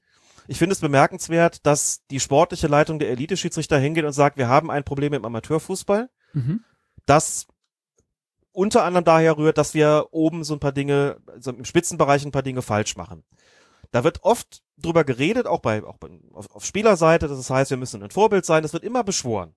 Es wird immer beschworen, weil es immer heißt, was wir da oben machen, wird unten kopiert und das stimmt ja auch. Es ist ja wirklich teilweise so platt, wie man sich das vorstellt. Funktioniert's auch, kriege ich wirklich Wochenende für Wochenende, wenn nicht gerade eine Pandemie herrscht, mit, wenn ich auf die Plätze fahre und sehe da wirklich, da werden Verhaltensweisen wirklich eins zu eins kopiert. Aber die potenzieren sich halt im Negativbereich teilweise im Amateurfußball nochmal, weil da bestimmte Barrieren, bestimmte Grenzen eben nicht so gesetzt sind, vor allen Dingen im ganz unterklassigen Amateurbereich. So, und dass da jemand wirklich mal hingeht, oder dass da die sportliche Leitung der Schiedsrichter hingeht und sagt, das nehmen wir jetzt wirklich zum Anlass, um da konkret was zu verändern. Und wir leiten da jetzt konkrete Maßnahmen ein, die auch eine konkrete Auswirkung auf den Spielbetrieb haben werden, auf die Spiele haben werden, auf den, das Verhältnis von Schiedsrichtern und Spielern haben werden, Schiedsrichter und Teams haben werden. Das ist schon, das finde ich schon bemerkenswert, denn die haben sich auch gesagt, okay, wir können jetzt nicht so tun, als ob das eine mit dem anderen alles gar nichts zu tun hätte, sondern es besteht ein Problem und wir haben teilweise erschütternde Bilder gesehen, erschütternde Dokumentationen gesehen von Szenen im Amateurfußball und wir haben begriffen, wenn wir nichts ändern, auf unserer Ebene, wenn wir weiterhin so vergleichsweise nachlässig mit bestimmten Dingen umgehen oder sagen wir mal eine gewisse, ein gewisses zu viel an Liberalität vielleicht auch walten lassen, wo man sagt, das ist im, im, im großen Fußball irgendwie noch, noch gangbar im Verhältnis zwischen Schiedsrichtern und Spielern, aber als, als Vorbildwirkung taugt das eben überhaupt nicht im, äh, gegenüber dem Amateurfußball. Dass man sich da hingesetzt und gesagt hat, da ändern wir jetzt was, finde ich tatsächlich bemerkenswert. Also das sollte man zunächst mal loben. So, ob man dann sagt, das ist auch erfolgreich, ist nochmal eine andere Frage, aber den Ansatz finde ich nachvollziehbar und den Ansatz finde ich erstmal ehrlich gesagt auch richtig, weil man sagt, wie funktioniert das Ganze denn? Die sehen das, was da passiert. Die da sehen, die sehen irgendwie, der Schiedsrichter pfeift und wird von sechs bis acht Spielern bestürmt. So, und da kann man hundertmal sagen, ja, in der Bundesliga ist es aber irgendwie nicht angesagt und in der zweiten Liga auch nicht, da sofort mit der gelben Karte anzukommen. Das wird als Zeichen von Schwäche ausgelegt. Wir erwarten von dem Schiedsrichter, dass er eine starke Persönlichkeit ist und dass er solche Situationen in erster, Mal, in erster Linie mal Kraft dieser Persönlichkeit regelt. So, dann weiß man aber auch, naja, das funktioniert im Amateurfußball teilweise aber so eben nicht. Da brauchen die Schiedsrichter tatsächlich persönliche Strafen und das sollte nicht so übel beleumundet sein, wie das teilweise eben der Fall ist. Und es sollte auch nicht dazu kommen, dass man dem Schiedsrichter im Amateurbereich dann vorwirft, er habe nicht genügend Persönlichkeit, um das auf diese Art und Weise zu regeln, wie die Großen das sozusagen tun. Es ist ja ein Problem, ein großes Problem, dass Kreisliga-Fußballer teilweise nicht verstehen, dass sie eben auch Kreisliga-Schiedsrichter bekommen. Die erwarten, dass dann Schiedsrichter pfeift und der Bundesliga-Qualitäten hat. Ich übertreibe jetzt zugegeben schon ein bisschen, aber ist auch klar, hey, ihr spielt ja auch nicht so gut wie die, wie die Profis. Ihr kriegt halt auch einen Schiedsrichter, der nicht so gut pfeifen kann. Das ist doch klar, sonst würde er ja in der Bundesliga pfeifen. Genauso wie ihr sonst in der Bundesliga spielen würdet, so. Und, also, da hat man, glaube ich, schon eine Konsequenz gezogen, die ich, ähm, also ich kann das zumindest nachvollziehen Mhm. und habe gedacht, ich bin aber gespannt, was das sozusagen mit dem Verhalten der, der Spieler und auch der, ähm, der Teamoffiziellen in der Bundesliga machen wird. Und dann hat man halt gesagt, man hat eben diese von dir schon kurz angesprochenen acht konkreten Handlungsfelder, auf denen man halt tätig werden will. Das ist natürlich jetzt ein bisschen schade, ne, dass, dass wir jetzt sozusagen leider nicht beobachten konnten, wie sich das auswirkt, äh, weil ich glaube auch, also ich bin sehr gespannt, was überhaupt jetzt so ein Geisterspiel oder Geisterspiele, was die für eine Wirkung haben. Also ich glaube, wenn du halt in so einem aufgeputschten Stadion spielst, keine Ahnung, die Fankurve rastet aus, wenn der Schiedsrichter irgendeine Entscheidung getroffen hat, die vielleicht auch in die andere Richtung hätte gehen können, dann macht das auch was mit Spielern. Dann regen die sich auch auf und dann führt das zu engeren Zweikämpfen und so. Ich könnte mir vorstellen, dass die Atmosphäre in diesen Spielen, bei diesen Geisterspielen, äh, freundlicher ist, als sie das bei Spielen mit Zuschauern ist. Also das sind ja auch Profis, ne? Also da wird es auch welche geben, die werden natürlich dann denken, oh, jetzt muss ich auch mal ein Zeichen setzen und dann legen sie mal einen um, aber das ist ja auch generell weniger geworden. Und ich schätze mal, dass das Verhalten zwischen den Spielern generell ruhiger sein wird als mit Publikum. Würdest du da mitgehen? Ich würde es auch vermuten. Es gibt jetzt noch nicht allzu viele Erfahrungswerte. Es gibt natürlich aber zumindest die Erfahrung, die man gemacht hat beim Spiel Gladbach gegen Köln. Mhm. Bekanntlich ja das erste und bislang eben einzige sogenannte Geisterspiel in der ersten Bundesliga. In der zweiten gab es schon mal eins bei Alemannia Aachen. Ich glaube, gegen Nürnberg war es vor vielen Jahren. Aber Gladbach-Köln hat ja ohne Zuschauer stattgefunden. Und man konnte beobachten, das hatte ja das, das hatte ja keinen keinen Derby-Charakter. Das hatte natürlich in erster Linie deswegen keinen Derby-Charakter, weil halt keine Zuschauer da waren, vollkommen klar. Und auf dem Platz ist es in der Tat wesentlich friedlicher zugegangen. Jetzt kann man sagen, gut, bei so einem Spiel, wo sonst wirklich die Post abgeht auf, der, auf den Tribünen, ähm, ist der Unterschied einfach krass. Man muss sicherlich auch sagen, okay, da hat mit Dennis Eitekin auch ein Schiedsrichter ähm, seines Amtes gewaltet dem man sagen, und auch nicht das erste Mal übrigens bei diesem Spiel, dem man einfach äh, sagen muss, der hat das schon im Griff und weiß auch die Gemüter zu beruhigen. Aber da hatte ich in der Tat auch den Eindruck, dass es, dass die Spieler sich deutlich stärker zurückgehalten haben. Ob das nun wirklich so ein, ein Role Model schon war, äh, das werden wir sehen, wenn es zu diesen Geisterspielen kommen sollte. Aber die Vermutung hätte ich tatsächlich auch so wie du. Ich glaube, es gab aber auch ein, das Champions League Spiel von Borussia Dortmund, das, das ohne Zuschauer stattgefunden hat, da ist es deutlich hektischer geworden. Zum Schluss hatte ich das Gefühl, okay, da traf das offensichtlich doch nicht zu. Das wäre vielleicht mit Zuschauern genauso gelaufen. Oder da hat man jedenfalls nicht das Gefühl gehabt, dass die davon jetzt beeinträchtigt waren äh, in ihrem Verhalten, dass da keine Zuschauer waren. Aber bei Gladbach Köln hat es definitiv den Anschein gehabt, dass es äh, deutlich gesitteter zuging. Weiß nicht, ob die Spieler sich gedacht haben, wenn wir jetzt was reinbrüllen, dann hört man das halt einfach auch über die Außenmikrofone. Ähm, das möchte man ja auch nicht immer, wenn man auf dem Platz steht und ruft was, äh, dass es dann jeder irgendwie verstehen kann. Und mal schauen, wenn es also dazu kommen sollte zu den Geisterspielen, früher oder später wird es das, denke ich, dann wird man sehen, ob das eine Auswirkung hat. Aber ich glaube, dass es erstmal zumindest am Anfang so sein würde, dass die Spieler vielleicht auch ein bisschen beklommen sind, ne?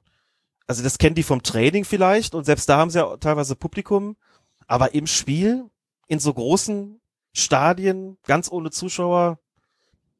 Kann mir schon vorstellen, dass das auch für eine gewisse Unsicherheit sorgt und diese Unsicherheit sich dann eben auch dahingehend auf das Verhalten auch gegenüber dem, dem Gegenspielern und dem Schiedsrichter überträgt, dass es tatsächlich erstmal weniger erhi weniger erhitzt, weniger aufgeregt zur Sache geht als sonst. Das geht natürlich auch immer, du hast eben das Champions League Spiel angesprochen, es geht mit Sicherheit auch dann darum, in welcher Situation, äh, welcher äh, an welchem Zeitpunkt der, der Saison wir dann sind. Also wenn es dann wirklich um das nackte Überleben geht, sprich um den Abstieg, äh, dann wird es auch andere Spiele geben. Ich hatte jetzt mehr halt an so normale Partien aus dem Mittelfeld gedacht irgendwie und generell so an das Auftreten, wie so Beginn ist, das wird, glaube ich, erstmal ein bisschen ruhiger sein.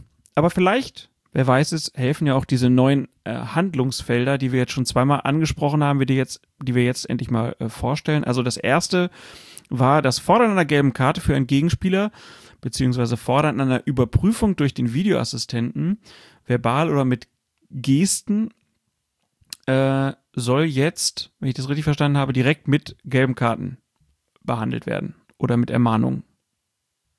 Mit gelben Karten, also das, die konkreten acht Handlungsfelder betreffen jetzt tatsächlich Dinge, die auf dem Feld geschehen, bei denen es heißt, wenn die vorkommen, soll da doch deutlich schneller zur Verwarnung gegriffen werden, als das bislang der Fall gewesen ist. Also wir haben ja oft diesen also Fall wir gehabt. kennen die Regel ja im Prinzip schon, ne? Also es gab schon Genau, länger, genau. dass das gesagt wurde, aber es wurde nicht konsequent geahndet und das soll jetzt konsequenter passieren. Genau. Dann ist die nächste, äh, das nächste Handlungsfeld das außenwirksame Gestikulieren, in Fachkreisen auch Abwinken genannt, beziehungsweise reklamieren.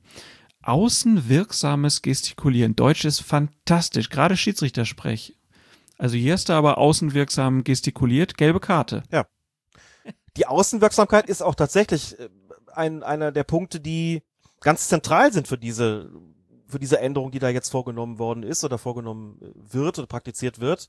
Dass man eben sagt, es geht jetzt gar nicht darum, dass jede Geste der Enttäuschung, die man irgendwie zeigt, über eine, wenn es zu einer Entscheidung kommt, dass das sofort mit einer gelben Karte geahndet werden soll. Aber wenn das, wenn das außenwirksam ist, wenn es wirklich jeder mitbekommen hat, also wenn es wirklich besonders deutlich ist, das ist, kann man schon nochmal unterstreichen, dann soll eben die gelbe Karte gezeigt werden. Wenn das irgendwie so mehr für sich ist oder so im Wegdrehen und es kaum wahrnehmbar ist, dann ist das davon nochmal zu unterscheiden. Insofern hat dieses Wort, so kurios das vielleicht erstmal klingen mag in dem Kontext, außenwirksam tatsächlich auch seinen, seinen Sinn und seinen Grund, äh, dass das da angebracht worden ist.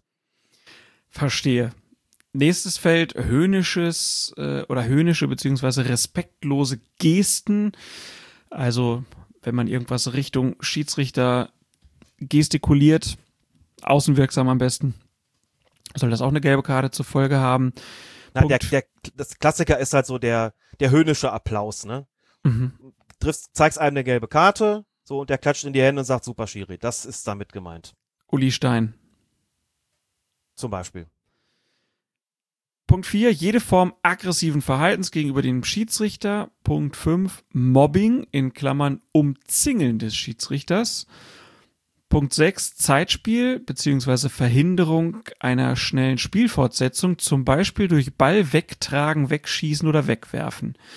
Das fand ich den interessantesten Punkt eigentlich, weil da sind wir ja bei anderen Sportarten, die das schon viel konsequenter machen. Handball zum Beispiel wenn du da nicht schnell genug weg bist, dann gibt sofort die Bestrafung. Und dass der Fußball da jetzt in die Richtung auch was macht, das äh, wird das Spiel ja wirklich verändern und auch schneller machen. Und das wäre eigentlich ja ganz schön. Genauso wie die Verhinderung von diesem Umzingeln, was ja gerne und oft passiert, um halt Zeit zu schinden. Also das Zeitschinden zu verhindern scheint auch ein großes Ziel dieser acht Punkte zu sein korrekt. Und wir sehen ja schon an dieser Stelle, dass es eben nicht nur darum geht, die Schiedsrichter zu schützen, sondern dass es eben ganz konkret auch äh, darum geht, Unsportlichkeiten gegenüber Gegenspielern konsequenter zu sanktionieren, beziehungsweise eben diese, was du, was du Zeitspiel äh, genannt hast, Verhinderung einer schnellen Spielfortsetzung, das eben auch noch mit in den Bereich reinzunehmen und zu sagen, das ist eine Unsitte und diese Unsitte gehört geahndet und die gehört geahndet, damit sie abgestellt werden kann, weil sie einfach zum Fußball nicht dazugehört. Das will niemand sehen. Das soll konsequenter unterbunden werden. Wenn gepfiffen ist, bleibt der Ball gefährlichst liegen und wird nicht noch irgendwie weggeschossen oder weggetragen. Zumindest ist es auch da so, dass die Schiedsrichtern schon gesagt worden ist, es geht darum, um die Blockierung einer schnellen Spielfortsetzung. Ne? Wenn der Freistoß gegeben ist, wenn da gepfiffen ist, der Freistoß ge äh, gegeben worden ist, da wird der Ball so ein bisschen weggetickt und der Gegner macht da gar keine Anstalten, schnell auszuführen, dann muss man das vielleicht nochmal unterscheiden davon. Mhm. Aber gerade wenn das der Eindruck entsteht, so die wollen eigentlich schnell weitermachen, das wird hier sabotiert, dann greift doch da bitte auch konsequent durch, sollt ihr eh und jetzt sagen wir es nochmal, dass das passieren soll. Es geht also nicht nur darum, die Schiedsrichter zu schützen, sondern es geht auch um andere Beteiligte am Spiel oder andere Aspekte des Spiels. Punkt 7 ist dann der Andreas Möller Gedächtnispunkt. Da geht es um die Simulation, also ohne klaren Kontakt des Gegenspielers sich auf den Boden werfen und Punkt 8 ist dann das Auslösen einer Massenkonfrontation. In Klammern Rudelbildung. Schöne Umschreibung, oder? Massenkonfrontation. Wahnsinn. Aber Rudelbildung auch nicht in Anführungszeichen, äh, sondern es steht dann da mal so. Ist auch mal gut. Ist also schon eigentlich akzeptiert. Beste Grüße Definitiv. nach Berlin. Eine der sympathischsten Twitterati, die man so kennen kann. Ed Rudebildung. Liebe Grüße. Ja, im Wintertrainingslager in Portugal wurden die Unparteiischen dann darauf eingeschworen, derartige Unsportlichkeiten in der Rückrunde konsequenter zu ahnden als bisher. Und gleich am ersten Rückrundenspieltag sah man dann, was das bedeutete. Äh, wollen wir den ersten Spieltag dann noch machen, Alex? Weil wir wollten ja so eine Stunde machen, jetzt haben wir eine Stunde fünf wenn du noch Zeit hast, ich würde das jetzt noch machen. Wir müssen uns auch nicht ewig in die Länge ziehen. Ich habe mir so ein, zwei Gedanken dazu gemacht. Insofern, ja, ist doch gut. Warum nicht? Mach, nehmen wir das doch einfach noch mit. Lass uns das äh, noch ein bisschen angehen. Äh, noch schläft hier alles. Äh, also wir gucken zurück auf den 18. Spieltag. Wer erinnert sich nicht? Fortuna Düsseldorf gegen Werder Bremen, Schiedsrichter Felix Brüch. Und in der Nachspielzeit wird der Bremer Torhüter Gigi Pavlenka bei einem Dreikampf um den Ball von den Düsseldorfer Spielern Nana Ampoma und Anna Bocek schmerzhaft getroffen. Das versetzt den Bremer Kapitän Niklas Moisander in Rage. Erst schubst er Ampoma leicht, Anschließend attackiert er Schiedsrichter Felix Brüch in aggressiver Weise, obwohl dieser das Spiel sofort unterbrochen oder Freistoß für Werder Bremen entschieden hatte. Moisander baut sich vor dem Unparteiischen auf und schreit ihn aus Nahdistanz an.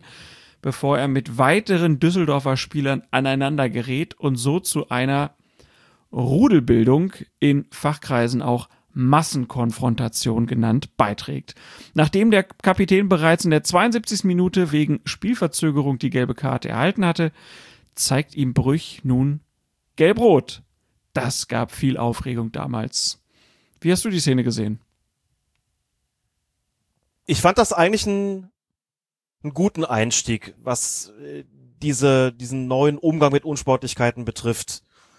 Dazu muss man natürlich auch sagen, es hätte, glaube ich, weitaus weniger Aufregung gegeben um die ganze Szene, wenn kein Platzverweis daraus resultiert hätte. Das, äh, ja, das hat ja natürlich klar. eine große Rolle gespielt, ne? Denn wenn da, wenn es da einfach bei einer gelben Karte bleibt, Moisander hat, hat sie vorher schon gekriegt, dann, das ist ja, es hat ja ganz viele gelbe Karten jetzt schon gegeben in der Rückrunde, die ganz, ganz sicher auf diese verschärfte Anweisung äh, zurückgehen. So und wenn da, es hat zwei Szenen gegeben, auf die zweite werden wir sicher nicht mehr heute zu sprechen kommen, aber dann beim nächsten Mal wahrscheinlich, ähm, die mit die mit Players hat zwei Szenen oder zwei Spiele gegeben, denen es gelb-rote Karten gab wegen unsportlichen Verhaltens. Und das sind die beiden gewesen, die für die größten Diskussionen gesorgt haben. Es ist ja eigentlich auch logisch so. Und aber in dieser konkreten Situation muss man sagen, Und man muss halt noch eine, kur ein, ein hm? kurzer Einschub dazu, auch wenn ich dich unterbreche. Es ging halt auch um Werder Bremen. Da ist der Furor im Moment einfach sehr groß, diese Saison. Immer wenn es Spielszenen bei Werder Bremen ist, ist immer besonders laut. Ist halt einfach so. gut, wenn es bei einer Mannschaft nicht gut läuft und sie sich dann eher in den Tabellenkellerregionen auffällt, Ja, sicher. dann liegen die Nerven natürlich blank. Das ist, äh, das ist klar. Das ist ja auch verständlich, normal. ne? aber gerade bei Kofeld, der da ja eine ganze Zeit auch anders mit äh, umgegangen ist, ähm, ja, war es ja ein bisschen anders. Also ich meine, Moisander selbst hat ja erklärt dann, ich habe nichts gesagt, nur schau, schau, schau, aber der Schiri sagte, dass meine Reaktion zu viel war. Doch was soll ich denn machen? Ich habe zwei von unseren Männern gesehen, denen es noch gar nicht gut ging. Ich bin der Kapitän. Ich kann da nicht ohne Reaktion bleiben. Und Trainer Florian Kofeld meinte dann, wenn der Kapitän in solch einer Situation emotional, aber nicht beleidigend ist, kann man ihn doch nicht mit Gelbrot vom Platz schicken. Zugleich nahm er Felix Brüch in Schutz. Er muss es so umsetzen, weil es so angesagt war. Dafür kritisierte er die sportliche Leitung der Schiedsrichter. Warum machen Leute Regeln, die nie dieses Spiel gespielt haben und überhaupt nicht verstehen, was auf diesem Platz passiert? Wer zwingt den Schiedsrichter solche Regeln auf? Das ist Irrsinn. Ist es Irrsinn? Nö, überhaupt nicht. Und was ich gar nicht verstanden habe in der Ah, du bist doch Situation, befangen. das, das bin ich gewiss, aber bisschen kenne ich mich ja mit dem, mit dem Spiel als solchem und der Rolle der Schiedsrichter da auch aus und muss sagen, bei der Situation, äh, wie man da auf die Idee kommen kann, auf den Schiedsrichter loszugehen, der ja, das muss man doch mal klar, klar sagen, der in der Situation ja für Werder Bremen entschieden hatte.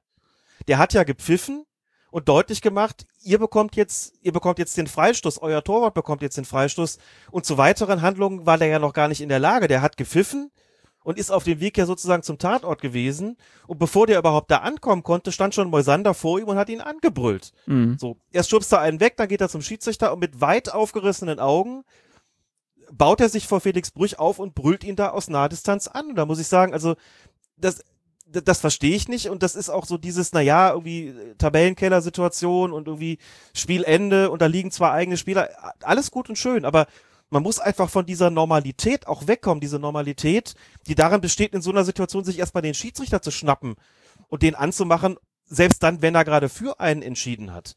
Also wenn mich da, mich da jemand fragt, was ist denn die Alternative, sage ich ja erstens, den Schiedsrichter nicht anzubrüllen. Und wenn der dann, also wenn schon was, was sein darf, ne, wenn der auf, auf die Gegenspieler losgeht und sagt, hier, ihr habt ja meinen, meinen Mitspieler irgendwie in die Zange genommen und vielleicht sogar verletzt. Das würde ich emotional ja sogar irgendwie noch, das, das könnte ich ja sogar noch nachvollziehen, aber was will der denn beim Schiri?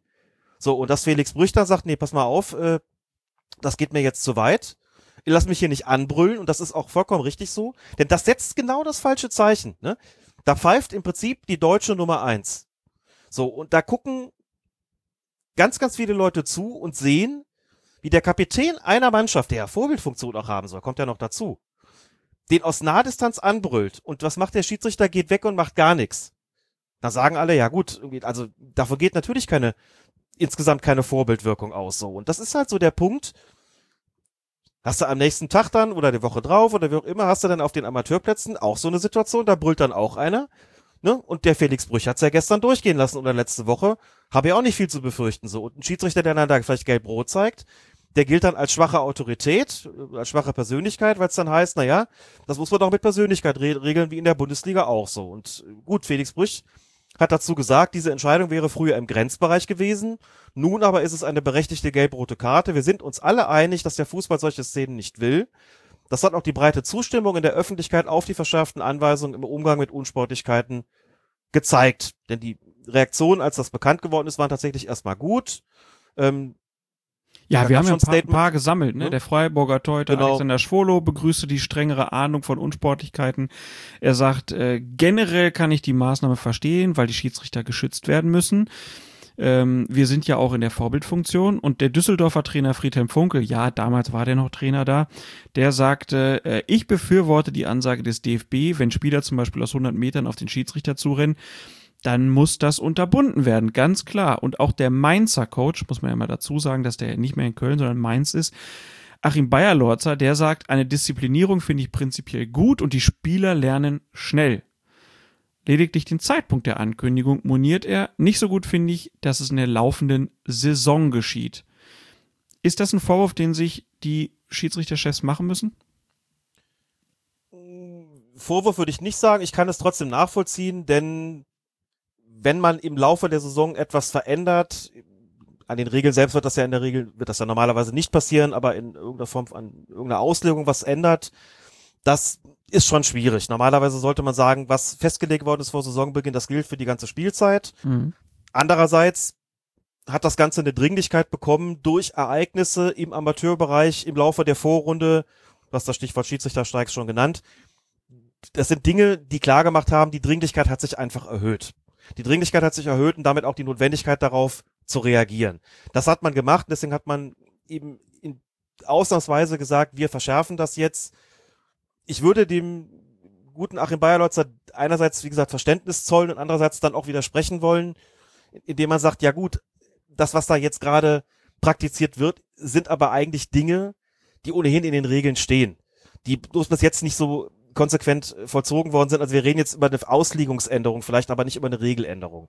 Das muss schon mal auch ganz klar sein, dann reißt euch halt zusammen und wenn er sagt, die Spieler lernen schnell, dann sagt er damit ja auch, ja gut, es braucht eigentlich nicht so wahnsinnig viel Vorlauf. Ne? Das Mhm.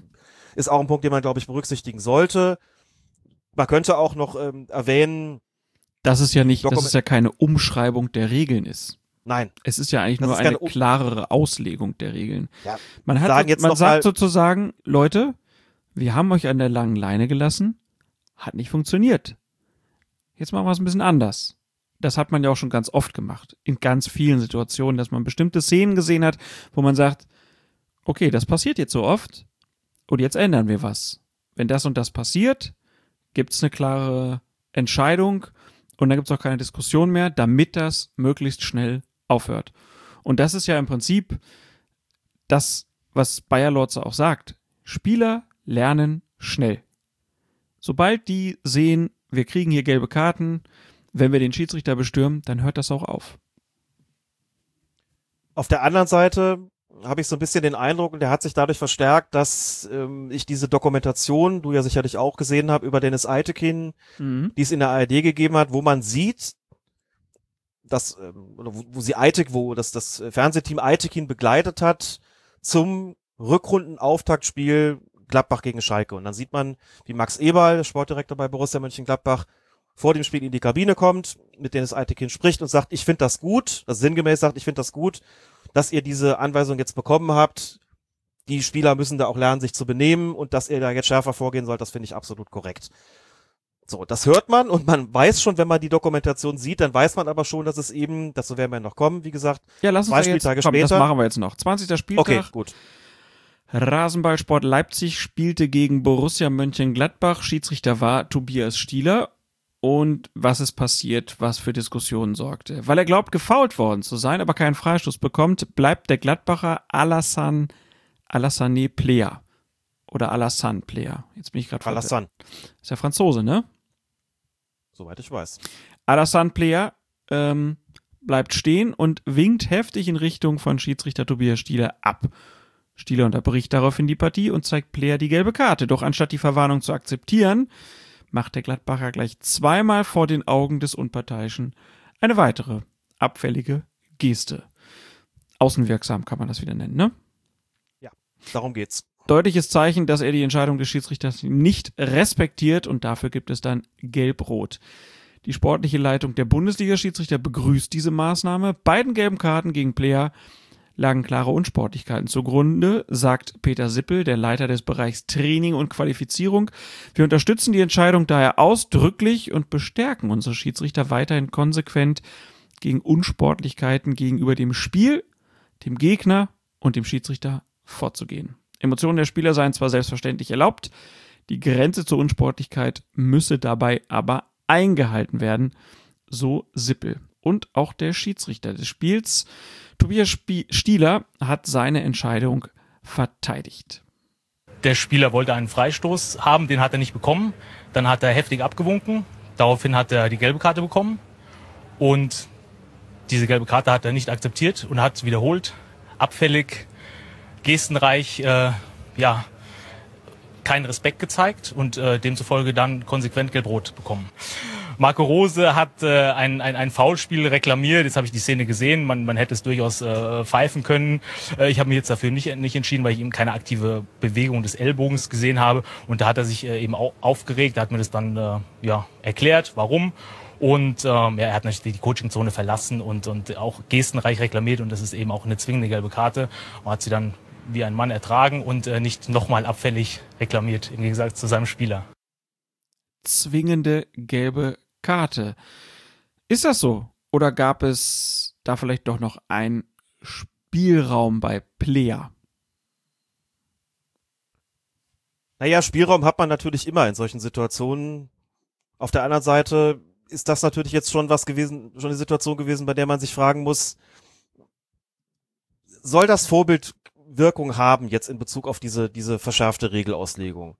Und da hat man sich eben von Seiten äh, der sportlichen Leitung der Schiedsrichter auch festgelegt und hat gesagt, ja, in gewisser Weise schon. Ich glaube, dass äh, dass eine Szene war, die Tobias Stieler in der Vorrunde anders gelöst hätte, nämlich nicht mit der gelb-roten Karte. Aber er hat auch gesagt, das haben wir jetzt im Auto nicht gehört, er fühlt sich, äh, er fühlt sich dieser Regelung gegenüber committed. Also verbunden, verpflichtet und er wolle nicht der Erste sein, der sich nicht daran hält. Dazu muss man auch noch sagen, dass äh, Tobias Stieler, das ist durchaus nicht ganz so ähm, breit diskutiert worden wie dann die gelb-rote Karte gegen Player, eben weil das ein Platzerweis gewesen ist. Tobias Stieler hatte auch am 18. Spieltag die Partie Hertha BSC gegen Bayern München.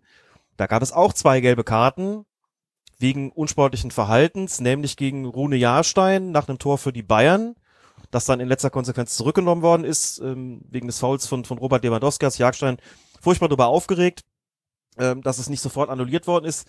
Für ihn gab es die gelbe Karte und für den Berliner Verteidiger Dedrick Boyata, der gegen eine Entscheidung des Schiedsrichterassistenten reklamiert hat, denn der hat, äh, wie er das auch soll, erstmal die Fahne unten gelassen bei einer abseitsverdächtigen Situation, hat die Fahne dann, als der Angriff um war, als der Angriff zu Ende war, doch noch gehoben. Boyata hat äh, heftig nach draußen abgewinkt, ähm, obwohl die Fahne kam, aber so nach dem Motto, warum winkst du da so spät?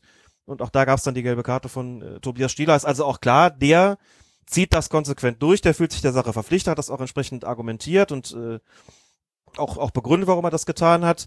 Und wenn man sich das Ganze anguckt, und da bin ich dann doch ähm, auch, auch relativ eisern, ich habe wirklich von den von Gladbacher Fans auf Twitter wirklich bis quasi zum, bis zur, bis zur Corona-bedingten Pause kam eigentlich ständig was, wenn dann wieder mal irgendjemand eine Geste gemacht hat, und was ist mit dem, und unser Player kriegt gelb-rot dafür, und die machen es doch danach immer wieder, sind die Schiedsrichter nicht so konsequent, das ist ungerecht.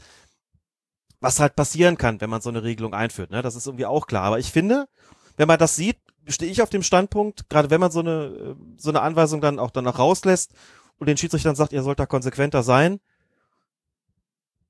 die erste Szene ist schon ein sehr heftiges Abwinken. Es gibt eine Zusammenfassung bei einem äh, Sender, da sieht man, dass da ist es nicht mehr drauf geschnitten, beim anderen Sender war es drauf geschnitten, da muss man sagen, jo, dass man da unterbricht, dass man dann irgendwie sagt, der kriegt jetzt eine gelbe Karte dafür. Das verstehe ich. Und wenn er die gelbe Karte bekommt, dann muss das für den Spieler auch heißen, er hat sich jetzt zurückzuhalten. Dafür ist eine Verwarnung ja da. Und wenn der dann einfach weitermacht und wenn der direkt vor Stieler nochmal so eine, so eine, diesmal so eine, so eine wegwerfende so abfällige, wirklich richtig, es ist nicht nur ein Abwinken gewesen, sondern so eine richtige abfällige Geste gewesen. wenn man da an einen konsequenten Schiedsrichter gerät und er sagt, wir haben gerade die Anweisung bekommen, dann passiert genau das, was die, was viele Gladbacher Fans als das Statuieren eines Exempels angesehen haben. Das, hatte sozusagen für sie, also sie haben das mit dem negativen Beiklang gemeint. Da wird ein Exempel statuiert an einem unserer Spieler. Soll natürlich auch heißen, bei anderen machen sie das nicht. Also erstens hat es bei anderen durchaus auch gegeben. Und nicht alle haben nach dem Erhalt einer gelben Karte dann auch weitergemacht. Es hat ganz sicher auch Fälle gegeben, bei denen die Schiedsrichter nicht konsequent gewesen sind. Ich erinnere mich beispielsweise daran, dass Sabitzer von RB Leipzig bei einem Spiel, weiß nicht, ob wir das noch kriegen, bei einem Spiel äh, in Frankfurt nach dem Erhalt der gelben Karte den höhnischen Applaus gegenüber dem Schiedsrichter äh, Daniel Siebert in dem Fall gezeigt hat. Und da ist nichts passiert. Und da muss man sagen, das ist in meinen Augen falsch gewesen. Da hätte es eine gelb-rote Karte geben müssen. Auch eine gelb-rote Karte geben müssen. Bei Player würde ich sagen, das ist in Ordnung und ich finde es auch in Ordnung. Ich versuche einfach mal diesen, in dem konkreten Kontext, dieser Begrifflichkeit mal den, den negativen Touch zu nehmen. Ich fand das durchaus richtig, dass da ein Exempel statuiert worden ist. Und selbst wenn natürlich die Fans und Spieler und überhaupt Beteiligten des entsprechenden Teams dann aufheulen und sagen, aber doch nicht an uns, das ist halt genau das Problem. Du hast gerade eine Reihe von Leuten zitiert, die alle gesagt haben, wir finden das grundsätzlich richtig. Die finden das alle so lange richtig, bis es irgendeinen eigenen Spieler betrifft. Ne? Und in dem konkreten Fall das ist nicht schlimm, aber es ist irgendwo auch auf eine Art bezeichnend. Max Eberl, der wie gesagt vor dem Rückrundenbeginn noch zu Dennis Eitekin geht und sagt, finde ich richtig die neue Anweisung. Nach der Sache mit Plea, nach der gelb-roten Karte, ruft er am anderen Morgen dann beim Doppelpass an, bei der, bei der Sendung, bei der Diskussionssendung und äußert sich dazu und sagt, dass er das nicht richtig findet. In Form und im Inhalt absolut im Rahmen, finde ich. Aber auch da muss man sagen, naja, dann muss man auch mal die Zähne zusammenbeißen und sagen, dann akzeptieren wir das eben mal und unterstützen die Schiedsrichter in ihrem Amt und in dieser, in dieser Neuauslegung, was die Konsequenz betrifft und weisen das nicht schon wieder zurück, so. Und äh, sicherlich kann man darüber streiten, aber ich glaube schon, dass das ein, ein angemessenes Beispiel gewesen ist, sehe ich das zumindest. Wenn man schon sagt, wir müssen da konsequenter sein, ist das ein Beispiel gewesen, bei dem ich finde, das konnte man nicht durchgehen lassen, bei dem ich auch sagen würde, ja, es war in Ordnung, da Gelbrot zu zeigen und kritisiert doch da bitte nicht Tobias Stieler, sondern kritisiert doch bitte Player. Wobei, noch abschließend dazu, weil wir ja gerade den Otto von Tobias Stieler gehört haben, das möchte ich auch nicht unkommentiert lassen. Marco Rose, da ging es ja dann um diese Situation, dass er die gelbe Karte bekommen hat. Das ähm, ist in dem Spiel ja noch weitergegangen. Dann zu sagen, er hat es, was hat er gesagt, er hat Das es ertragen genommen wie ein oder Mann. ertragen wie ein Mann. Ne, solche Sachen, ich glaube, da sind wir uns einig, Klaas, ähm, die sind unnötig, die sind auch, auch blöd, das muss überhaupt nicht sein. Dass dann Gladbacher Fans dann irgendwie so den Hashtag Be a Man like Tobi irgendwie äh, dann, dann da kreieren, äh, kann ich dann auch nachvollziehen. Das ist so eine Form von Argumentation, die muss wirklich überhaupt nicht sein. Dieses Ertragen wie ein Mann, dieses, dieses Männlichkeitsideal finde ich falsch. In der gesamten Argumentation hat überhaupt nichts da verloren. Äh, wenn man ihm zugutehalten, er wollte ihm offensichtlich da ne, zugutehalten, er hat das sportlich akzeptiert, Player hat es nicht akzeptiert, wollte es sozusagen dann, dann lobend erwähnen, äh, ist aber eben nicht egal, mit welchen, mit welchen Worten man das tut und äh, welche Art von Argument dann da irgendwie eine Rolle spielt, nämlich dieses Männlichkeitsdings, das äh, halte ich dafür absolut deplatziert und das finde ich auch kritikwürdig, das möchte ich auch klar sagen an der Stelle. Ähm, es gab viel Kritik dann an der Entscheidung, weil es hieß, die hat das Spiel beeinflusst. Ist ja dann 2 zu 2 ausgegangen, bei Gladbach dann man, man weniger auch hatte. Aber trotzdem, da muss man, finde ich, eben den Spieler in die Verantwortung nehmen, den Spieler in die Haftung nehmen und sagen, er hat mit seinem Verhalten dazu beigetragen, dass seine Mannschaft dezimiert worden ist. Und das wiederum mag dazu beigetragen haben, dass das Spiel nicht so ausgegangen ist, wie sich die Mannschaft, in dem Fall Borussia Mönchengladbach, das vorgestellt hat. Und da möchte ich dann doch sagen, dafür möchte ich nicht in erster Linie den Schiedsrichter kritisieren. Aber es gab natürlich dann auch diejenigen, die gesagt haben, also, Manuel Gräfe, Dennis Eitekin, die haben das gar nicht nötig. Die hätten Player nicht runtergeschmissen. Äh, Weil die einfach ganz anders kommunizieren mit, äh, mit Schiedsrichtern, äh, mit Spielern. Ähm, ist das, wa- was sagt das dann über die Schiedsrichter aus? Gibt ja dann auch schnell den Vorwurf, dass, ja, die Schiedsrichter sind einfach schlechter geworden in der Bundesliga. Wir haben nur noch zwei gute und die anderen, die können es halt nicht so gut. Ist das dieser mangelnde Respekt, den Player da gezeigt hat? Da wird ja dann schnell gesagt, das, das hätte er sich bei Gräfe nicht getraut oder Gräfe hätte die zweite gelbe Karte nicht gezeigt. Das kann schon sein, dass Gräfe die zweite gelbe Karte nicht gezeigt hätten. Das finde ich jetzt auch nicht ganz von der Hand zu weisen. Manuel Gräfe selbst hat das kann ich jetzt gerade leider nur sinngemäß zitieren, aber nachdem die Regelung verschärft worden ist, die Auslegung verschärft worden ist, auch gesagt, ähm, ich werde im Wesentlichen so weitermachen wie bisher auch. Ich werde das mit meiner Persönlichkeit regeln. Das fand ich ehrlich gesagt ein bisschen schwierig, denn wenn da so eine, im Prinzip so ein gemeinschaftlicher Beschluss auch getroffen wird im Trainingslager, wir ziehen da jetzt die Zügel ein bisschen fester. dann finde ich das nicht so richtig glücklich, ehrlich gesagt, wenn ein Schiedsrichter sich dann in der Öffentlichkeit dahingehend äußert, dass er sagt, ich mache aber so weiter wie bisher, denn ich habe ja immer Akzeptanz dafür gehabt. Das ist vollkommen richtig, aber es geht ja gerade eben nicht nur darum, ähm, die Akzeptanz für die eigene Entscheidung zu haben, sondern es geht ja eben darüber hinaus darum, auch dieses berühmte Zeichen für den Amateurfußball zu setzen, das wirklich konkret greifbar ist. Deswegen hätte ich mir da gewünscht, dass sich Manuel Gräfe da anders geäußert hätte. Sagt, ich trage diese Linie selbstverständlich auch mit. Bei Eitekin würde ich schon sagen, also der hatte bei dem Auftaktspiel zum Rück, zur Rückrunde, ich glaube auch schon ein oder ich glaube sogar zwei gelbe Karten wegen unsportlichen Verhaltens drin.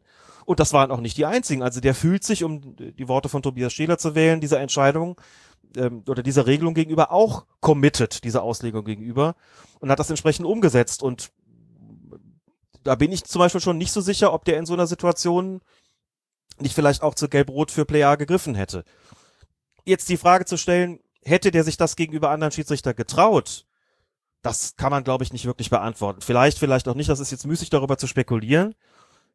Aber auch da ist es ja so, es gibt eine Menge unterschiedlicher Bundesliga-Schiedsrichter, die auch mit unterschiedlichen Mitteln arbeiten. Die einen sind sicherlich ein bisschen strenger in der Wahl auch bei, bei den persönlichen Anwendungen der persönlichen Strafen zu dienen, gehört Tobias Schieler ganz sicherlich und, und hat er letztlich eigentlich auch schon immer ähm, gehört. Nicht, dass er eine, Flut davon hat, aber der ist, ist da einfach so ein bisschen, hat da eine härtere Linie als andere. Und andere regeln das mehr über Persönlichkeit.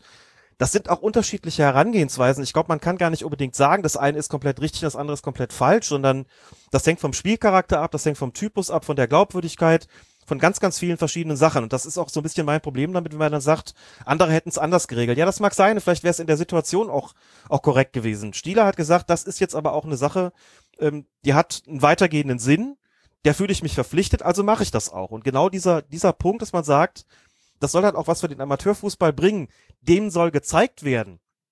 Stopp bis hierhin und nicht weiter. Wir haben uns zu lange diese Sachen gefallen lassen. Wir setzen hier ein klares Zeichen. Solche Dinge gehören sich nicht. Solche Gesten gegenüber dem Schiedsrichter gehören sich nicht. Und die werden jetzt konsequenter bestraft. Und wenn es dagegen Proteste gibt, wenn da groß, wenn da rumgeheult wird, dann heult halt mal eine Weile. Irgendwann habt ihr euch dran gewöhnt. Oder ihr, ihr stellt es am besten einfach ab. So, und um da ein bisschen vorzugreifen, da würde ich ja sagen, bei aller Diskussion, die es darum gegeben hat, und bei aller Kritik, die es dann auch daran gegeben hat, dass in der Folge die Schiedsrichter vielleicht nicht ganz so streng, nicht ganz so konsequent entschieden haben, das ein oder andere Mal, würde ich aber doch sagen, wenn ich mir die Spieltage 18 bis 25 so insgesamt anschaue, habe ich schon den Eindruck, dass diese andere Gangart dahingehend etwas gebracht hat, dass insgesamt diese Vergehen weniger geworden sind. Wir werden sicherlich eine Reihe von Beispielen finden, wo wir sagen, da hätte es aber auch eine gelbe Karte geben müssen. Da waren die Schiedsrichter vielleicht nicht konsequent. Aber nochmal, so der, der, der gesamte Blick so von außen drauf. Wie hat sich das entwickelt? Wir haben zwei große Diskussionen gehabt, Moisander und Player. Und insgesamt kann man, glaube ich, schon sagen, das hat schon erste Früchte getragen. Es ist auch konsequent eingeschritten worden gegen dieses Ball wegschlagen, Ball wegspitzeln, Ball wegtragen. Da hat es diverse gelbe Karten gegeben. Die, da hat es nicht so, so einen Aufstand drum gegeben wie jetzt über diese Situation wie Player. Aber insgesamt habe ich den Eindruck, ist das tatsächlich besser geworden. Jetzt muss man natürlich als nächstes die Frage stellen, abschließend dazu.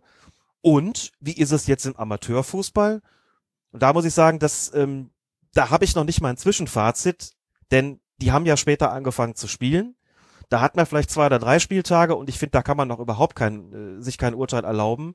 Ich könnte es ja ohnehin nur ähm, aus dem Fußballverband Mittelrhein zunächst mal über den Eindruck, den ich selbst hatte bei meinen Spielen und dann vielleicht auch über den Austausch mit anderen Schiedsrichterbeobachtern und Schiedsrichtercoaches mal fragen, wie habt ihr das Ganze gesehen? Oder eben absolut untersklassigen Amateurfußball, wie ist das irgendwie da? Wie hat sich das da weiterentwickelt? Hat das eine konkrete Auswirkung? Ich glaube, bis wir darüber sprechen können, wird noch eine ganze Menge Zeit vergehen. Nicht nur wegen Corona, ähm, sondern wenn der Spielbetrieb wieder aufgenommen wird, dann wird das erstmal nicht das Thema sein.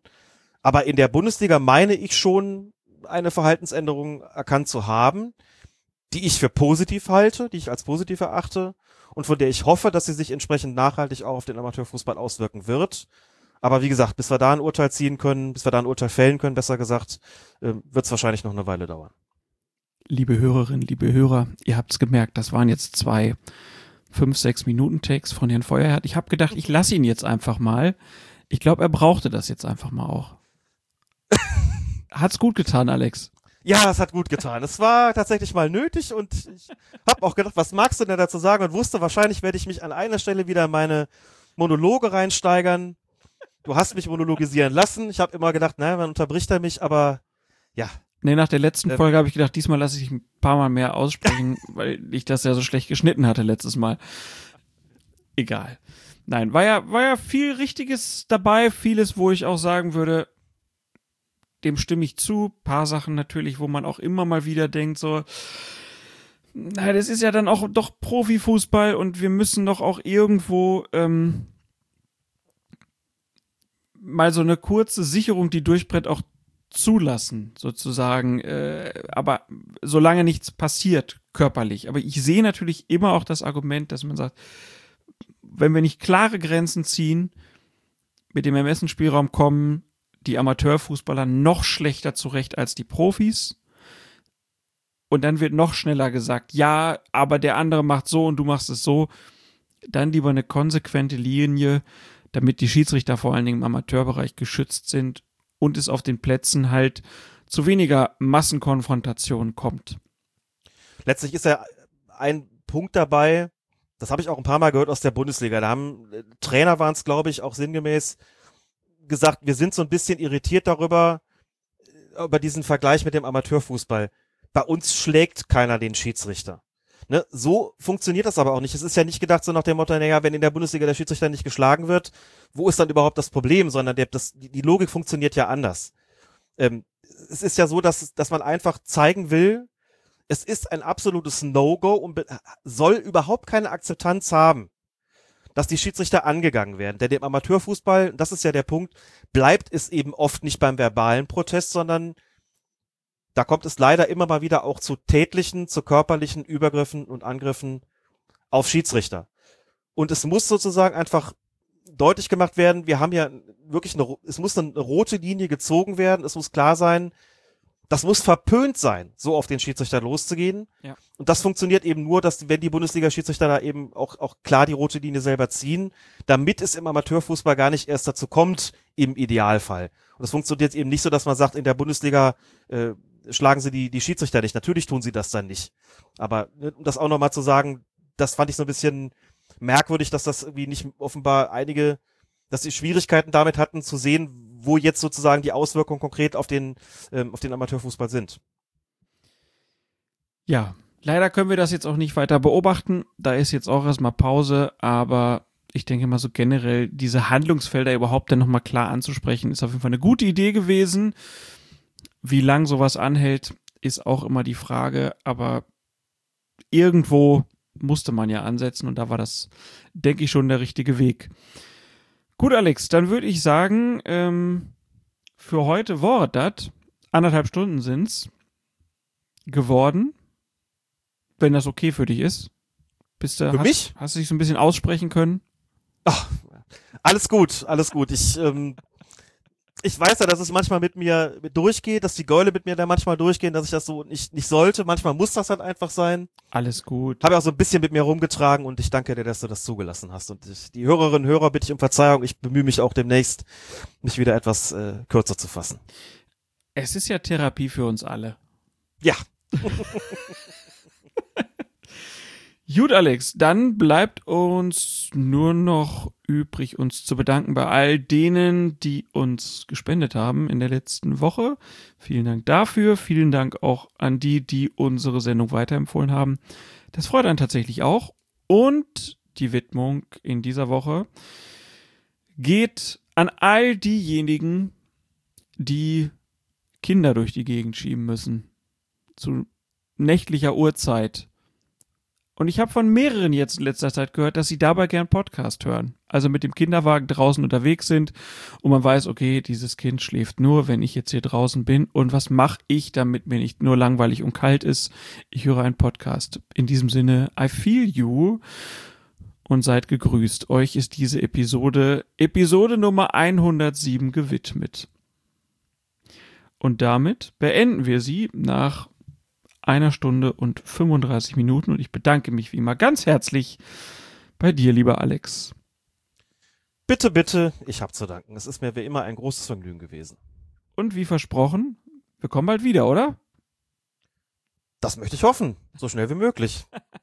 Gut, Alex. Wir haben ja noch einiges aufzuarbeiten. Das schaffen wir. Wir schaffen das. Wir schaffen das. In diesem Sinne. Um wieder den Bogen zum Anfang zu spannen, nicht wahr? Haben wir den Bogen gespannt, finde ich sehr, sehr gut und werden jetzt zum Abschluss auch nochmal zurückgehen zu dieser wunderbaren Umfrage unter Fußballzuschauern. Ich weiß gar nicht mehr, aus welchem Jahr war die. Weißt du es noch, Alex? Aus den 60ern, oder? 50ern? Das war von 1963 oder 64, denn das war aus der ersten Bundesliga-Saison. Okay, auf jeden also Fall. kann es nur 63 oder 64 Ein, ein wunderbares Fundstück, sechs Minuten 22 lang, wie einfach mal äh, immer Leuten immer dieselben drei Fragen gestellt werden.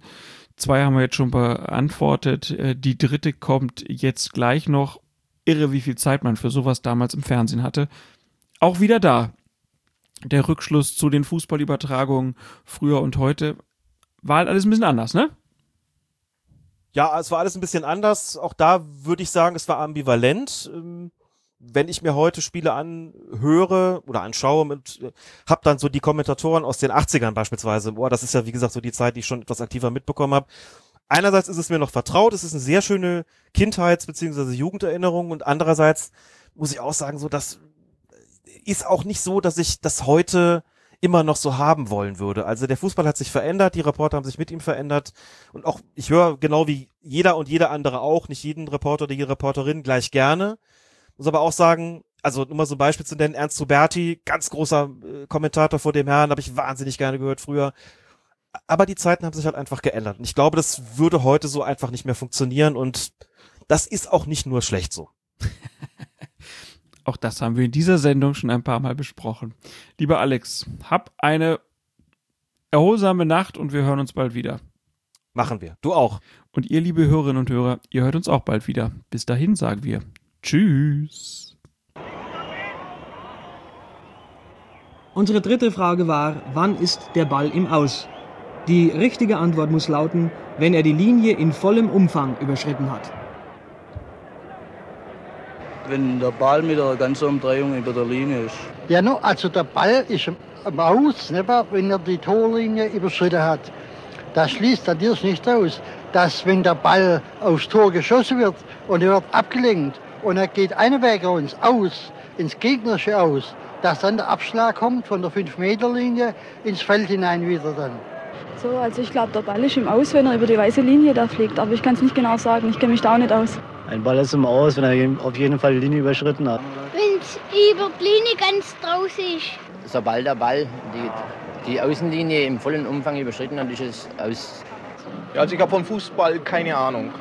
Die einzigsten Male, die ich am Sportplatz bin, das ist dienstlich. Und ich bin immer wieder froh, wenn ich zu Hause bin bei meiner Familie, weil äh, da bin ich dann am liebsten. Großartig. Aber auch vom Dialekt her ist es toll, oder? Das ist, wenn der über die Linie ist, im vollen Umfang. Ja, es war der kleine Christian Streich da mittendrin.